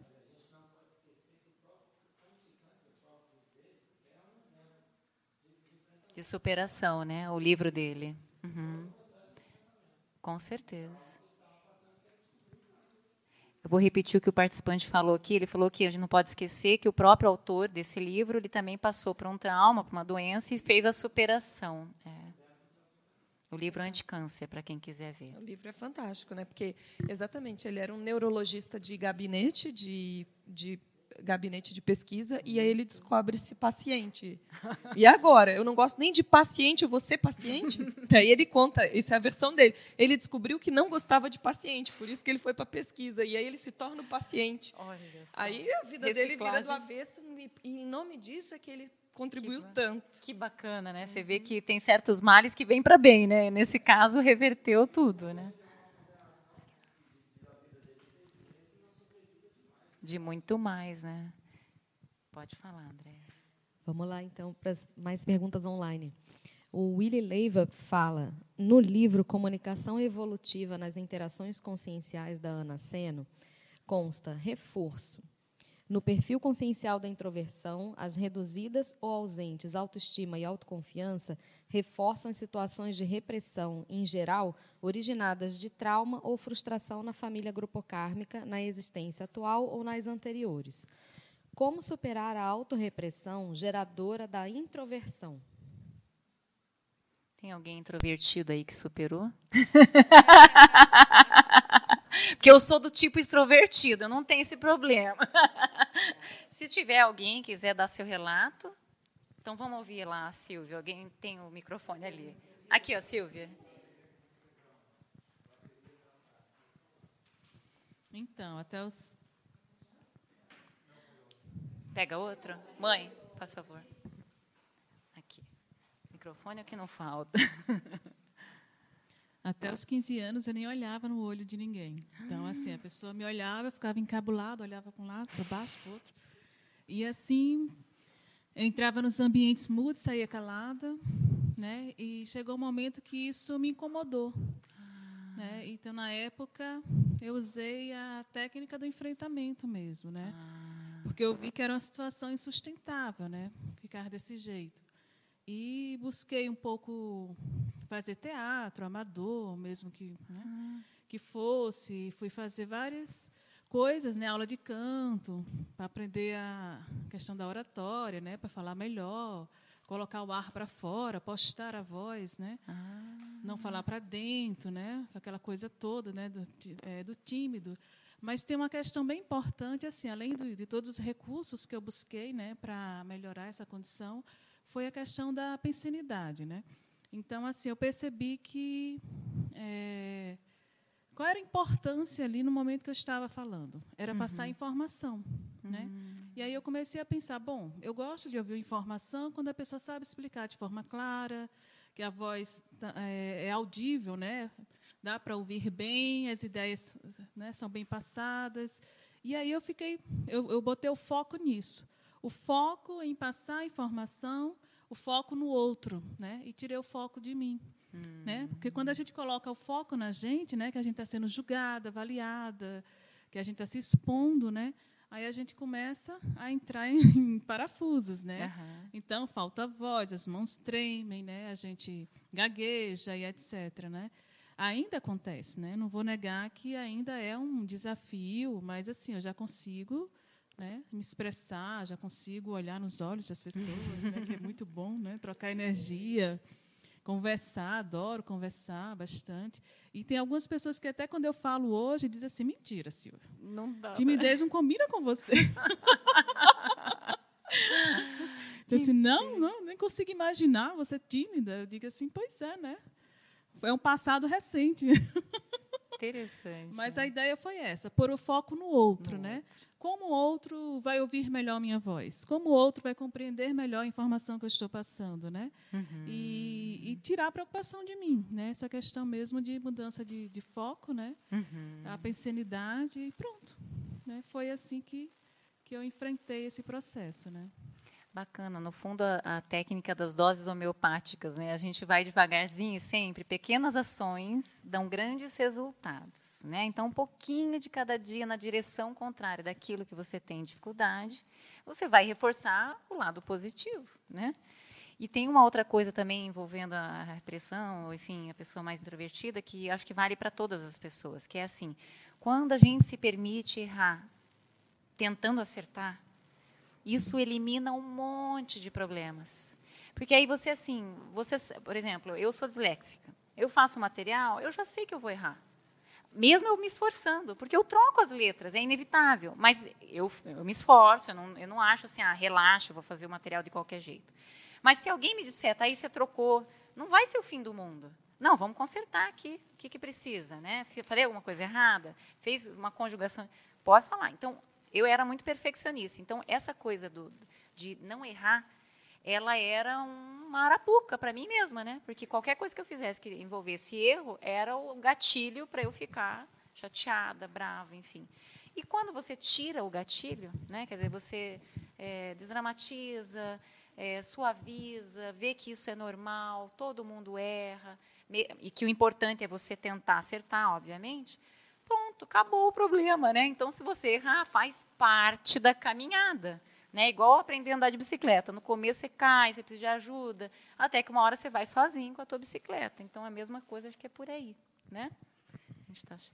E, bom, tem mais duas perguntas. O Adelino Denk fala: Olá, professora Thais. Favor expandir sobre a nova teoria da agilidade emocional na superação de traumas. Ah, joia. Então, a gente colocou aqui, eu coloquei aqui, né, essa questão da agilidade emocional tem a ver com um livro, na verdade, dessa, dessa autora, Susan Davia. Aliás, um livro que eu gostei muito, eu recomendo. Tá? Eu não tenho, senão eu teria trazido aqui. Mas, é no fundo, eu diria que o que a autora fala, eu vou ler aqui, tá? e depois eu vou dizer a minha compreensão desse assunto.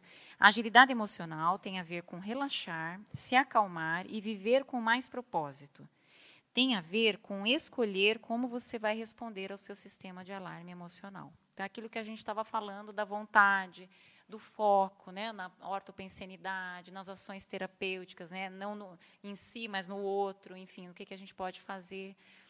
E essa autora, no fundo, o que, que ela escreve nesse livro? Para mim, a agilidade emocional que ela coloca tem duplo significado. Tem o significado da inteligência emocional, então ela vai colocar no livro dela uma série de técnicas para você não ficar assediado ou, vamos dizer assim, parado emocionalmente num problema, né? Mas ela também mostra como que a gente pode ser mais ágil nesse processo. Por isso o nome agilidade emocional.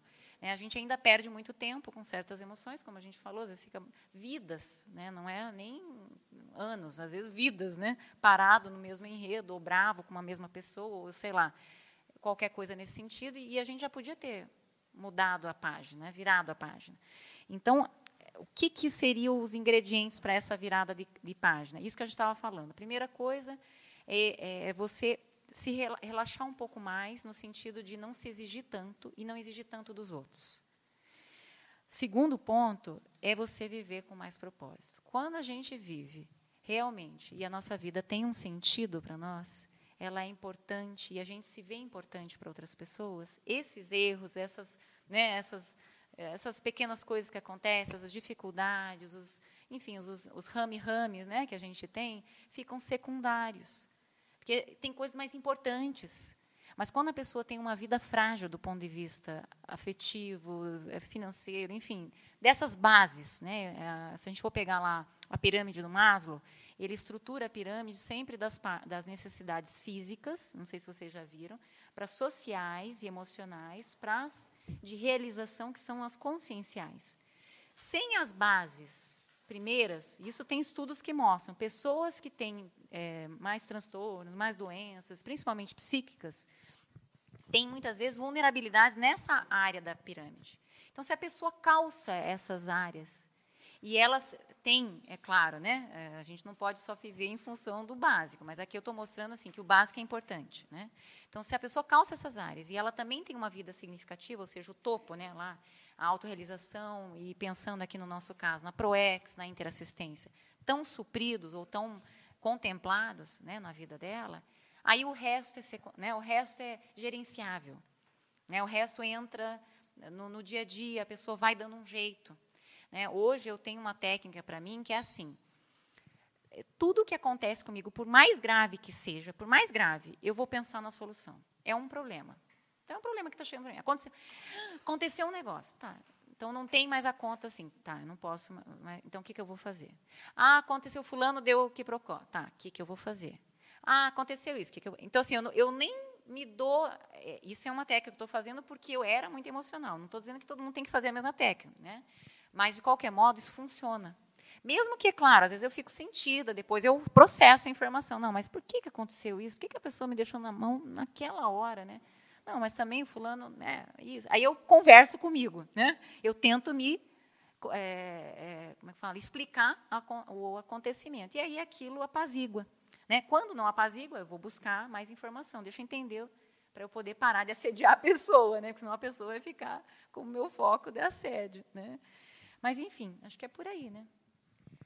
E a última pergunta, é, depois tem dois comentários, o pessoal te dando parabéns. Bom, Willy Leiva pergunta: no dicionário de argumentos da Conscienciologia, página 638, diz: traumatologia. Segundo as pesquisas da energossomatologia, há sempre alguma relatividade nos traumas. Pequeno trauma na pessoa supersensível faz dano maior do que o grande trauma na pessoa casca grossa. Esse trecho tem relação com as pessoas altamente sensíveis, incluída no quinto parágrafo da primeira página do material de hoje. Tem. No, na primeira página tem um tem. parágrafo, né? Sobre tem, pessoas tem, altamente sim. sensíveis. Tem sim. Eu não vou nem me, me prolongar, é só dizer que tem. Ok. Tá. E, bom, a Rosemary Espírito Santo falou: parabéns, Thaís, ótimo tema. A Tatiana Santana Lima falou que é sua irmã, que está em Florianópolis, falou: uhum. parabéns, Thaís, por esse debate. E o Fábio Luciano comenta: pedir perdão quebra um. Pedir perdão, achei interessante que não é perdoar, agora é o contrário. Uhum. Pedir perdão quebra um ciclo e uma corrente escravizadora de autoculpa, gerando autocura, mesmo não sendo perdoado, pois um trauma que você mesmo gerou teve um enfrentamento. E ó, a gente tem que tem sempre ter, manter, como fala assim, as esperanças positivas, né? Os ortopensenes eu tive um problema que eu causei com algumas pessoas e eu fiquei amargurada com aquilo, mas eu me coloquei à disposição. Eu falei, olha, o dia que eu tiver a oportunidade de me retratar, eu quero me retratar. E uma vez eu estava aqui em Foz, né, num restaurante, e a pessoa estava. Aí eu olhei, parei, pensei, falei, não, eu acho que eu vou tentar. Aí eu me aproximei da pessoa e pedi se eu podia conversar com a pessoa. A pessoa falou que tudo bem. Aí eu me retratei com a pessoa. E a pessoa aceitou a minha retratação. Mas foi anos depois da ocorrência. E ela falou, Thais, eu concordo. Ela não retirou nada. Eu falei, não, eu errei nisso, nisso. Não, eu concordo com você. Eu não retiro, não, não diminuo sua pena. Mas, assim, a gente se entendeu. E aquilo, para mim, foi tão positivo, assim, porque, embora eu já não tivesse presa, mas era um sentimento assim, eu gostaria, né, vamos dizer assim, de fazer a retratação. Então, é muito legal quando a gente pode fazer isso em algum momento. Eu acho que a gente está no nosso horário, né? Alguém mais que quer fazer uma última colocação? Ou a gente pode abrir aqui para a nossa Diana fazer. Vamos, vamos fechar aqui, Sim, ouvindo em latim o professor Laurentino. Ah. Na página 1. Eu gosto de ouvir o latim do Isso, professor Laurentino. Laurentino. vamos lá. Eu pensei nisso. Faz falta? Eu estou com saudade das aulas de latim, professor Laurentino. Ó, oh, viu? Por favor, leia para a gente aí, dá o microfone para ele. Que como latim, é latinista, eu não consigo ler essa frase como ele lê. Vamos lá, professor. Affectus qui passio est, desinit esse passio, simulatque eius claram et distinctam formamos ideia. Aqui foi traduzido por sofrimento, tradicionalmente, passio é traduzido por paixão, a paixão de Cristo, por exemplo. O que, que significa sofrimento? O outro sentido da, da palavra paixão. Ah, Você, que... no domingo da paixão? Uhum. É o domingo do sofrimento. Entende? Quer dizer, no português mais, mais, antigo. mais antigo tinha esse sentido. E a, a tradução está aí, né? A emoção, que é sofrimento, deixa de ser sofrimento num momento, que é o simulatque, em que dela formamos uma ideia clara e nítida. Uma vez que nós compreendemos aquilo ali, aquele sofrimento, deixa de ser sofrimento. Uhum. Eu sei a razão deles, sei o porquê, etc. Parece que há uma paz. Muito obrigado, professor Laurentino.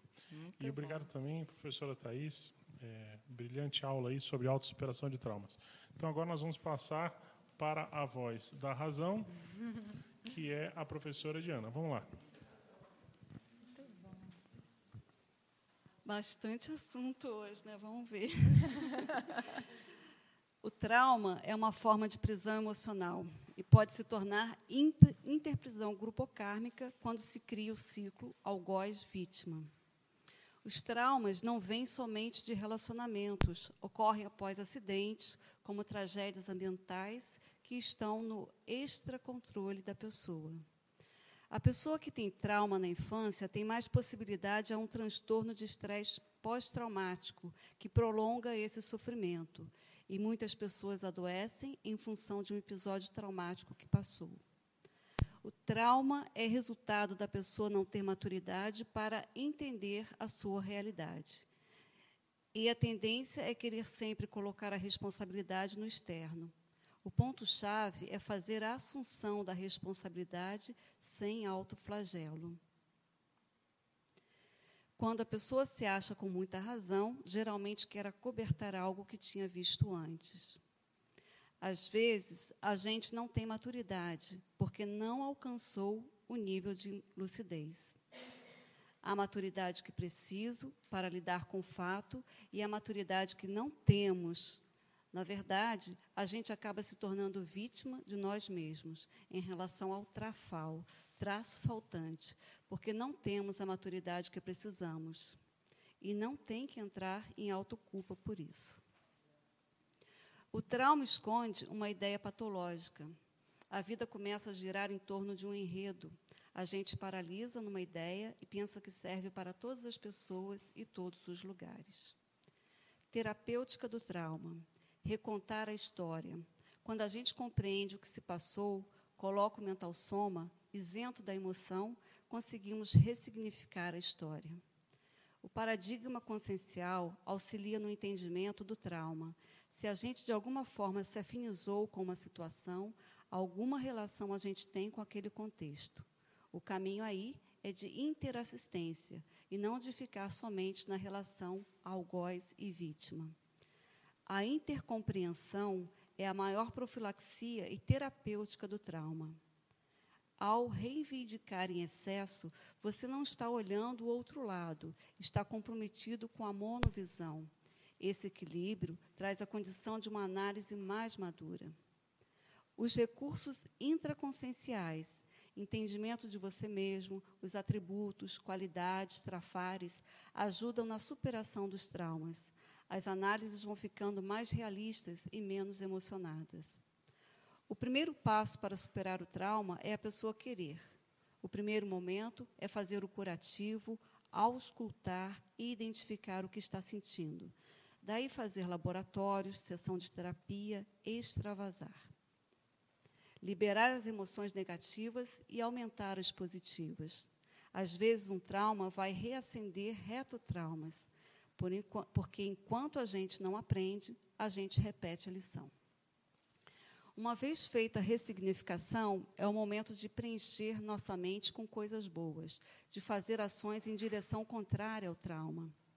Três tipos de pessoas com mais predisposição aos traumas: a egóica, quando aumenta demais o problema, os altamente sensíveis, parapsíquicos e mais empáticos, tendem a perceber mais as dores do mundo e as pessoas boas e ingênuas, mais predispostas aos abusos.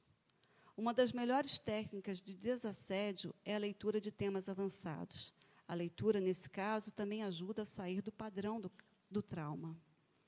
O retrotrauma se supera da mesma forma que se supera o trauma. Para a memória emocional, não existe tempo. O problema fica girando na memória enquanto não reprocessa ele. Quando a gente se permite errar, tentando acertar, elimina uma série de problemas. O ideal é relaxar um pouco mais e não exigir tanto de si e dos outros. O segundo ponto é viver com mais propósito, observar que tem coisa mais importante na vida do que os rame-rame que nos afetam. Nossa, excelente resumo, né? Não tem nem. Esse é um traforzão da, da Diana, né? Ó, Diana, já estamos sentindo sua falta por antecipação. é... Chefe, quantas pessoas no livro de presença assinaram? 33. Qual, qual foi o pico online que a gente teve? 43. Então, tivemos uma turma de 76. É um número bom. Gente, é, não teve votação hoje, correto? Porque a votação já foi realizada anteriormente, na semana retrasada. É, semana que vem, o tema vai ser musicalidade, hum. que seria a qualidade da música. Né? A aula está pronta. A gente quer ver se vai fazer uma dinâmica diferente um pouco. Hum. Né? Nós vamos falar, claro, trazer um pouco de conteúdo é, teórico para debater. A questão do radiotismo, acho que é importante a gente abordar. Tem muito lixo mental hoje na, na, sociedade, nas músicas em geral. É, mas aí nós vamos resgatar a parte é, da qualidade da música, no caso, música clássica. Uhum. Durante alguns anos, eu fiz turno intelectual e eu compilei é, uma série de músicas muito interessantes, uhum. a maioria clássicas, é, principalmente músicas que eu tive estado vibracional espontâneo, uhum. ou banho de energia, ou evocava um curso intermissivo, ou evocava alguma condição extrafísica. Então, eu vou a, a, a aula está pronta. Eu vou trazer uma relação de um pouco mais de 50 músicas extraídas desse arquivo, que é um dos 137 arquivos que eu trabalho no Calepino. É, e eu acho, e, e qual, vai, qual, vai, ser a dinâmica que a gente vai tentar fazer, né, Andréia? Nós vamos tentar é, selecionar algumas músicas, alguns trechos, para o pessoal poder escutar, e aí a gente vai tentar fazer comentários em cima disso, tá? Então, eu convido a todos, vai ser um, um, né, um calepino um pouco diferente, mas eu acho que vai ser lúdico, eu acho que vai ser bem interessante. É, queria fazer também, aproveitar, fazer uma enquete, perguntar uma coisa, que é o seguinte. A gente está sempre trazendo bolo aqui para o calepino, e está esfriando. É, se a gente falasse com a Beatriz e fosse trazer uma sopa, uma canja de galinha, por exemplo, nessa época de frio, é, para a gente depois tomar uma sopa aqui, por curiosidade, quem é que ficaria aqui e tomaria sopa? Só levanta o braço para a gente ter uma ideia. Uhum. Temos aqui umas 10 pessoas. Tá. Ah, tem. Então, umas 10 a 15. Beleza. Então, é, eu não sei se a gente vai conseguir, mas eu vou tentar falar com a, com a, Beatriz, Beatriz para ver se a gente traz uma, uma canja, um uma né? canja de galinha. E aí vamos trazer é, também umas mesas para a gente poder, no final do Calepino, colocar aqui, o pessoal poder sentar e, e comer a sopa. Tá bom? Gente, meu muito obrigado a todos, especialmente a professora Thais. E eu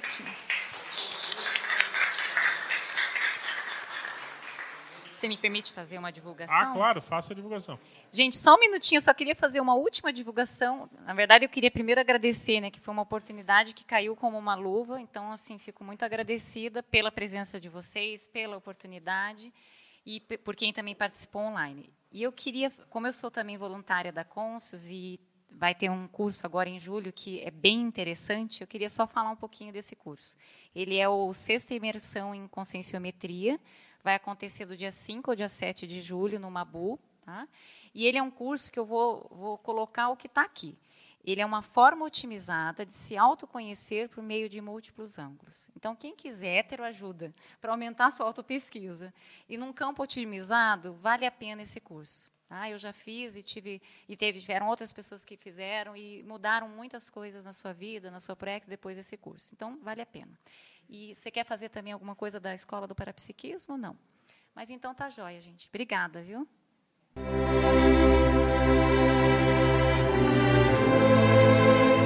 Agradecemos a sua audiência.